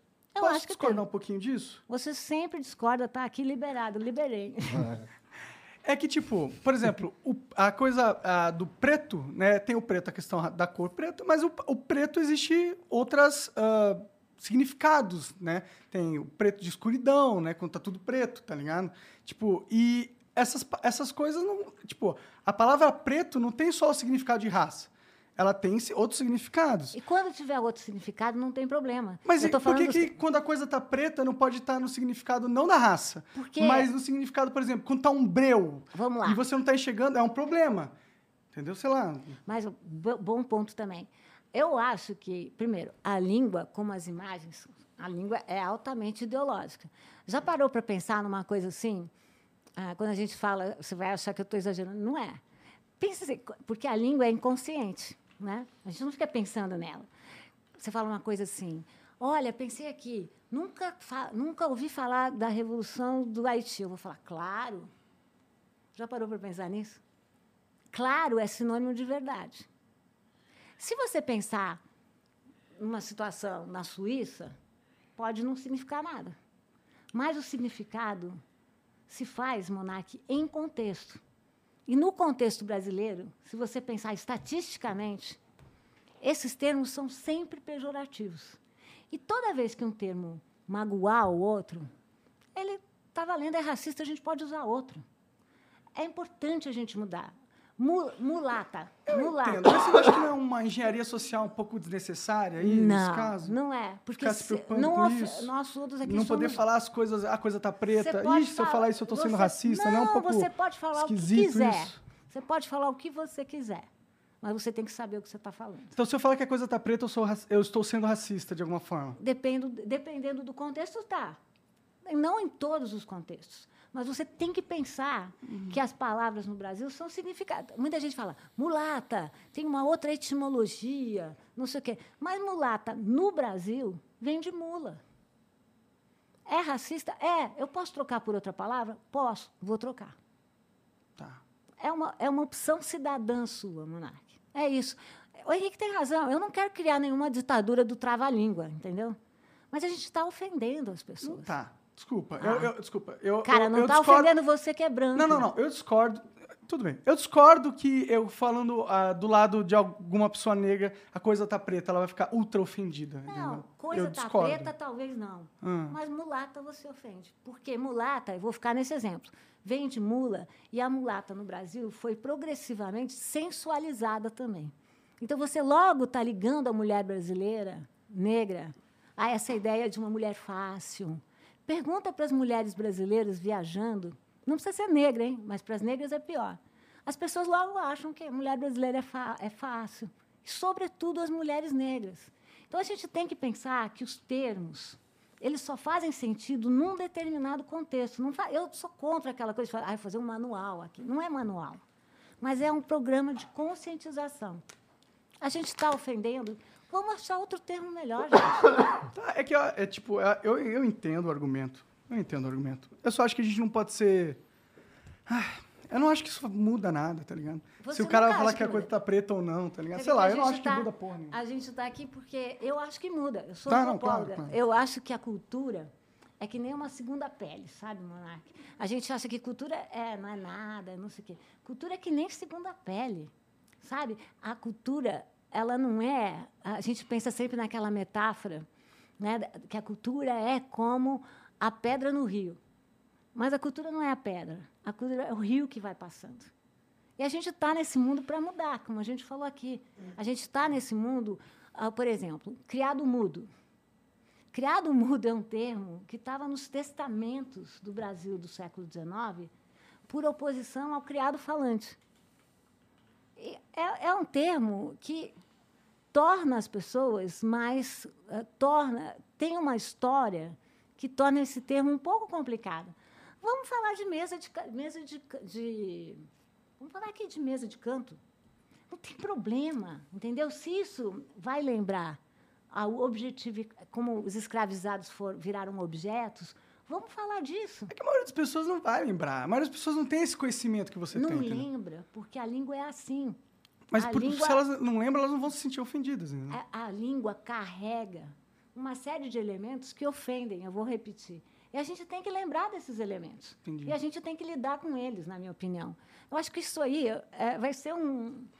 Vai ser melhor para todos nós. Porque a gente está falando da nossa história, a gente está falando do nosso passado, e a gente está falando uh, de pessoas que. É, até nos testamentos é bem legal que as pessoas apareciam. Não sei se você sabe que apareciam como bens móveis e bens semoventes. Os bens móveis, uh, não, bens imóveis e bens semoventes. O que, que eram os bens imóveis? Terra, uh, propriedade, bens semoventes eram gado e escravizados. Então a gente não está falando aqui da Polônia, da Suíça, da Dinamarca e da Suécia. A gente está falando de um país que naturalizou a escravidão, que naturalizou um sistema que pressupunha o quê? Que uma pessoa pode ser proprietária de outra pessoa. É claro que a língua revela essa estrutura. E quanto mais eu chegar para você e falar, Mac, presta atenção. Eu não estou falando que você não pode falar nunca mais, senão você vai. Eu estou só te dizendo que o nosso presente está cheio de passado. E que não é à toa que no Brasil a gente usa tanta metáfora com cor. Que não é à toa que isso aparece tanto entre nós. É porque a gente está falando do fantasma da escravidão. Então, se eu posso usar a língua para causar um desconforto, para que as pessoas pensem no passado, vou usar. Tá Se eu puder politizar a língua, eu vou politizar. Entendi. Sem ser chato. É, eu, eu tenho um pouco de problema com politização da língua, entendeu? A língua ela não é uma parada de cima para baixo. Não são as pessoas que escolhem o, quais termos serão usados. Ele é um, algo que vai evoluindo e vai se formando. Eu Né? vou aí só dizer que eu não concordo tanto. Que tem uma diferença entre língua e fala. Tá. A língua é a língua imposta. Ah. A gente não fala português porque a gente quer. A gente fala português porque nós fomos colonizados pelos portugueses. Mas a língua ela não é bem imposta, né? Tipo, as várias novas palavras surgem no dicionário A porque fala é que é assim. A fala, ela é totalmente subjetiva. Mas a as novas palavras não entram no dicionário? Ah, lentamente. Mas as nossas estruturas de, fa de é. língua, a, a estrutura da nossa língua permanece a mesma. Tanto que se você for para Portugal, se você for para Angola, se você for para. Você vai ver diferenças, mas você vai. Mas tem uma questão fazer. prática aí, né? É, tipo, é porque é muito difícil. Trocar uma língua de uma civilização ca- é, a gente- é muito difícil e, tipo, não é uma coisa que você faz assim, né, tá ligado? Você não faz, mas você mesmo me falou aí, eu vou usar o seu argumento, que a língua é viva. Então vamos Exato, trocar. e orgânica, ela não é imposta, entendeu? Não A é alguém centralizado língua- que pensa, hum, a língua tem que ir para esse lado agora. Não, eu vou Vamos fazer repetir- ela ir para esse lado. Eu vou não é repetir assim. para você. Ah. Fala é uma coisa que você vai fazendo e vai e vai mudando muito. Mas o que que Demora seria- muito para alterar alguém- a língua. Como que você imporia uma nova língua a alguém? Eu não quero impor nada a ninguém. Não, como que você transformaria, como não você, como o Estado transformaria a língua para a sociedade? Como Ah, que ele faz? O que o Estado pode fazer? Tirar termos que são ofensivos. E, e tira, substitui tira da onde? Tira do dicionário. Você tira ou destaca no dicionário. E você cria outros termos. Isso quer dizer que você está proibida? Não. Mas eu tenho aí uma nova geração que vem aí, Hum. né, que é uma geração mais atenta a isso. Mais atenta. É a discussão do gênero neutro.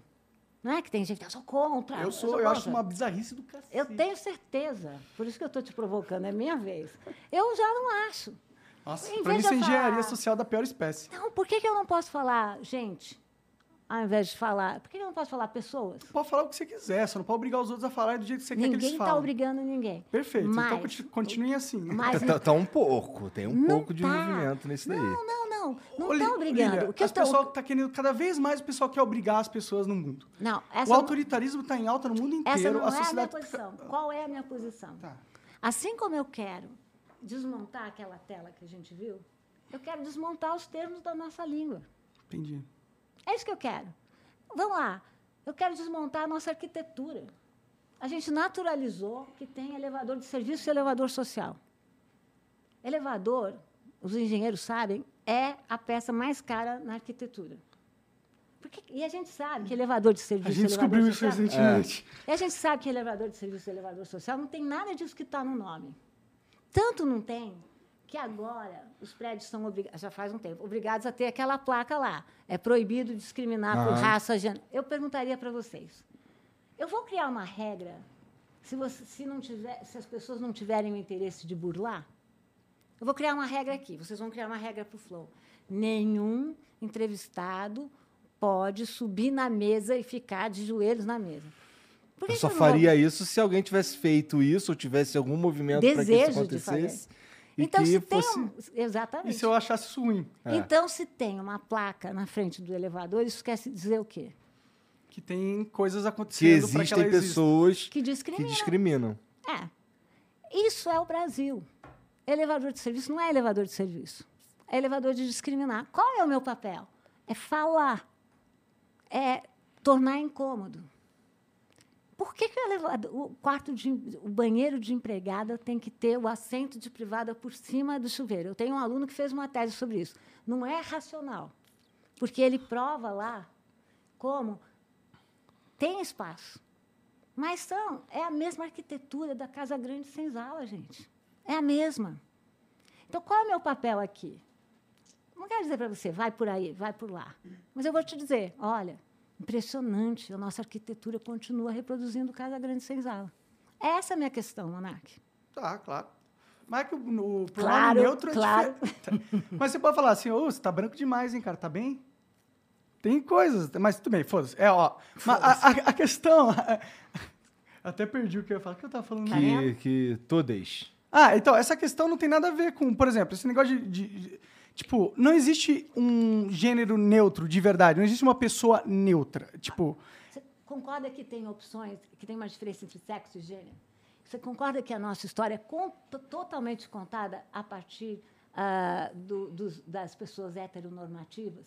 Você concorda que o mundo é todo feito entre co- determinando qual é a opção de gênero que você deve ter e qual a opção de gênero que você não deve ter? é que, tipo, existem dois gêneros. Tipo, é, Não, existem dois sexos. se- quais são todos os, os gêneros possíveis? Uau, Você tem um- várias opções que não são opções dadas pela, pela bipolaridade de homem e mulher. Quais são elas? Quais? Fala umas duas aí. Bom, vamos falar das pessoas que gostam, homens que gostam de homens, mulheres que gostam de mulheres. Mas isso é sexualidade ou é gênero? É gênero. E homens. Eu falei Não é que sexo sexualidade? tem. Não, o sexo é dado pela biologia, certo?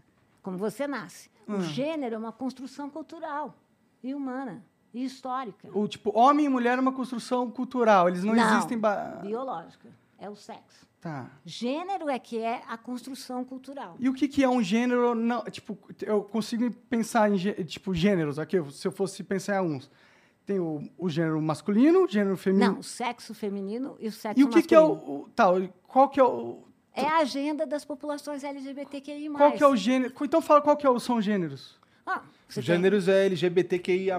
Gênero lésbico é um gênero, gay é um gênero, É, é um gênero. É uma opção de, é uma opção de gênero. é uma opção de gênero. É uma identidade de gênero. Mas também é uma opção sexual. Não tô falando que é sexo, mas é uma opção É sexual. uma opção sexual. Não, não é op- opção. Quer, quer dizer, não é opção, na é verdade. uma opção. É uma opção. Você tem opção e É que a você pessoa, tem... ela nasce gay, tipo, eu acho. Ela pode nascer e ela pode se construir. Não tem problema, essa não é uma questão para mim. O que eu defendo é que, a gen- é, é que esses termos são pautados numa sociedade que só se pensa como heteronormativa. Tá. Homem e mulher. Só se pensa assim: mulher veste rosa, homem veste azul. Isso é uma violência também. E o que a gente está construindo, o que as novas gerações estão fazendo? Poxa vida, ah, banheiro neutro. Quantas pessoas O famoso banheiro unissex. por exemplo, quantas pessoas, quantas mulheres, né, que, que optar, homens que optaram por, que são mulheres, na verdade, sofreram violência nos banheiros masculinos? Quantas foram estupradas em banheiros masculinos? E que não tinham opção de ir para um banheiro feminino também. Banhe- o, ba- o- o banheiro neutro é um avanço da civilização. Olha, se tem um banheiro unissex é mais prático, né? Porque qualquer um pode usar, você não tá. Eu tipo, acho. Não tá um espaço fechado sem ninguém usar só porque não tem um sexo destinado, tá ligado? E Prática. ajudaria a acabar com, os- com as filas dos banheiros femininos também. Também. É, ajudaria. ajudaria muito.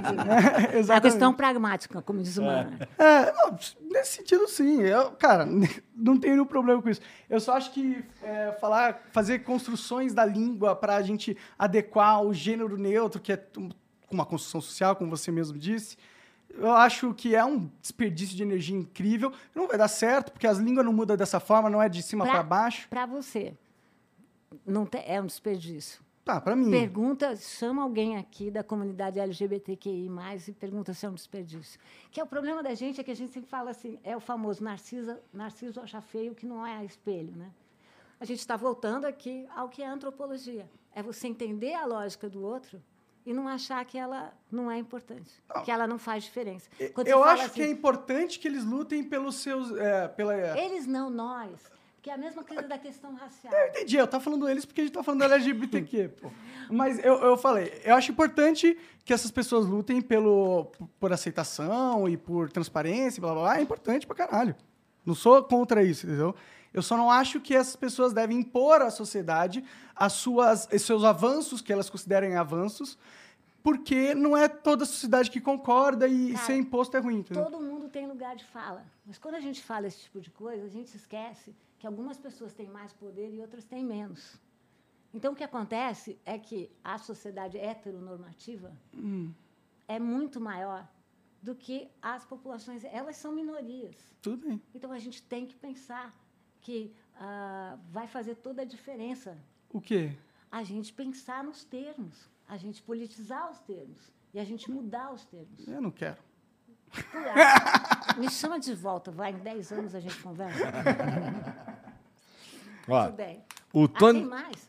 Gente, Ela tem que vazar, Jean. Então, um só rapidão.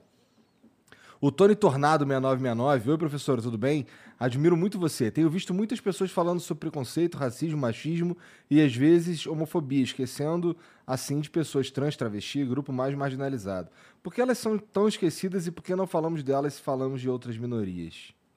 Das trans? As trans estão sendo faladas pra caralho hoje ah, mas dia. olha, a- as populações trans são as que mais sofrem. São Elas as que sofrem mais sofrem bastante, né? violência, são as que mais morrem no Brasil. O país é o, você que- vê o como Brasil a é o gente que mais mata trans É o que mais mata. E para você ver como existe silêncio, e tem toda a razão na questão, no Brasil não existe nenhuma instituição oficial que apure o número de mortes das pessoas trans. Como você não tem nenhuma instituição, você está dizendo o quê? Baita silenciamento, né? Então, eu acho que a pergunta é totalmente correta e é- tá- ele está provocando o monarca, né? Porque a gente, a gente pode ver como não é uma questão de menor importância. São populações que não têm lugar. Não, Eu nunca disse que é, é de menor importância a questão Aí quando você LGBT. fala, não vai fazer diferença, vai fazer diferença. Eu não acho que Muita vai fazer uma boa, um impacto negativo essa luta. Eu acho que vocês causam, criam mais inimigos do que realmente conquistam qualquer bem para a sua população. Vai. Olha o que está dizendo essa pergunta. São pessoas que não têm representação. São pessoas que não têm quem lute por elas. Mas que não é trocando a língua que vai mudar isso. Não é trocando a língua, já estamos mudando de tema. É Ah, tá. trocando, inclusive, os nossos banheiros. Pequenas coisas. eh, Deus existe nos detalhes. Pequenas coisas movem o mundo, porque é por O aí que a gente também. começa. O diabo também mora nos detalhes. Também É. mora. A gente exclui os dois, tem toda a razão. O Esdras diz: Monark, sou programador e, facu- e a faculdade hoje realmente não é essencial, mas o network é um fator muito importante. A quantidade de pessoas que eu vi em cargos altos que eram da PUC RJ, Eita. Zuc do, do FB também aproveitou o network. Mesmo tendo dropado a faculdade. ricos também, né? É diferencial no fim, sim. Mas eu concordo. Não, network é o mais Ó, importante tô da ganhando faculdade. de lavada, hein, Monark? Até Isso agora eu ganhei 2 a 0 para mim. Vai, continua. Boa. O Pinheiro Abu diz: o estudo Um Ajuste Justo de 2017 do Banco Mundial demonstrou que entre 2005 e 2015 a representatividade dos 10% mais pobres no Brasil nas universidades públicas caiu 5%. Não seria o caso de rever a política de cotas e exigir um teto de renda para acessá-la, como ocorre no ProUni? Acho que sim. A gente está falando como que é importante a gente combinar esses marcadores sociais da diferença, né? Um marcador de classe social e um marcador de raça. Concordo totalmente. Beleza. Lília, muito obrigado Vão por vir achar que eu fui sequestrada lá na minha É, casa. Não, Né? então você está sendo liberada agora, tá? Eu bato ponto aonde? Obrigado por vir. Quais são as tuas redes sociais? Como é que é? As tuas redes sociais. Ah, eu estou sobretudo no Instagram, que é Lili Schwartz. Lilia Schwartz? Eu não sei. Lili, Lilia Schwartz. Tá. Aonde? Tem o YouTube também, que tem o canal da Lili. Tá. Também dá para vocês verem, que é um canal que fala de história, fala de. E eu tento falar desse jeito, espero ter conseguido falar de uma maneira mais fácil, mais Aham. desarmada, né? E mais aberta ao diálogo. Então tem no YouTube e tem no Instagram. Tudo Lilia Schwartz. Tudo Lilia Schwartz. Com esse nome bem ruim, que são sete consoantes para uma vogal. Bom, boa sorte aí para quem for tentar encontrar. Mas, ó, se vocês que assistiram a gente, ficaram com a gente até agora, muito obrigado pela moral. Não esquece de se inscrever, de dar o like, segue a Lilia aí nas redes sociais. Segue a gente também, tá tudo aqui na descrição. E a gente se vê, tá bom? Até amanhã. Um beijo. Tchau.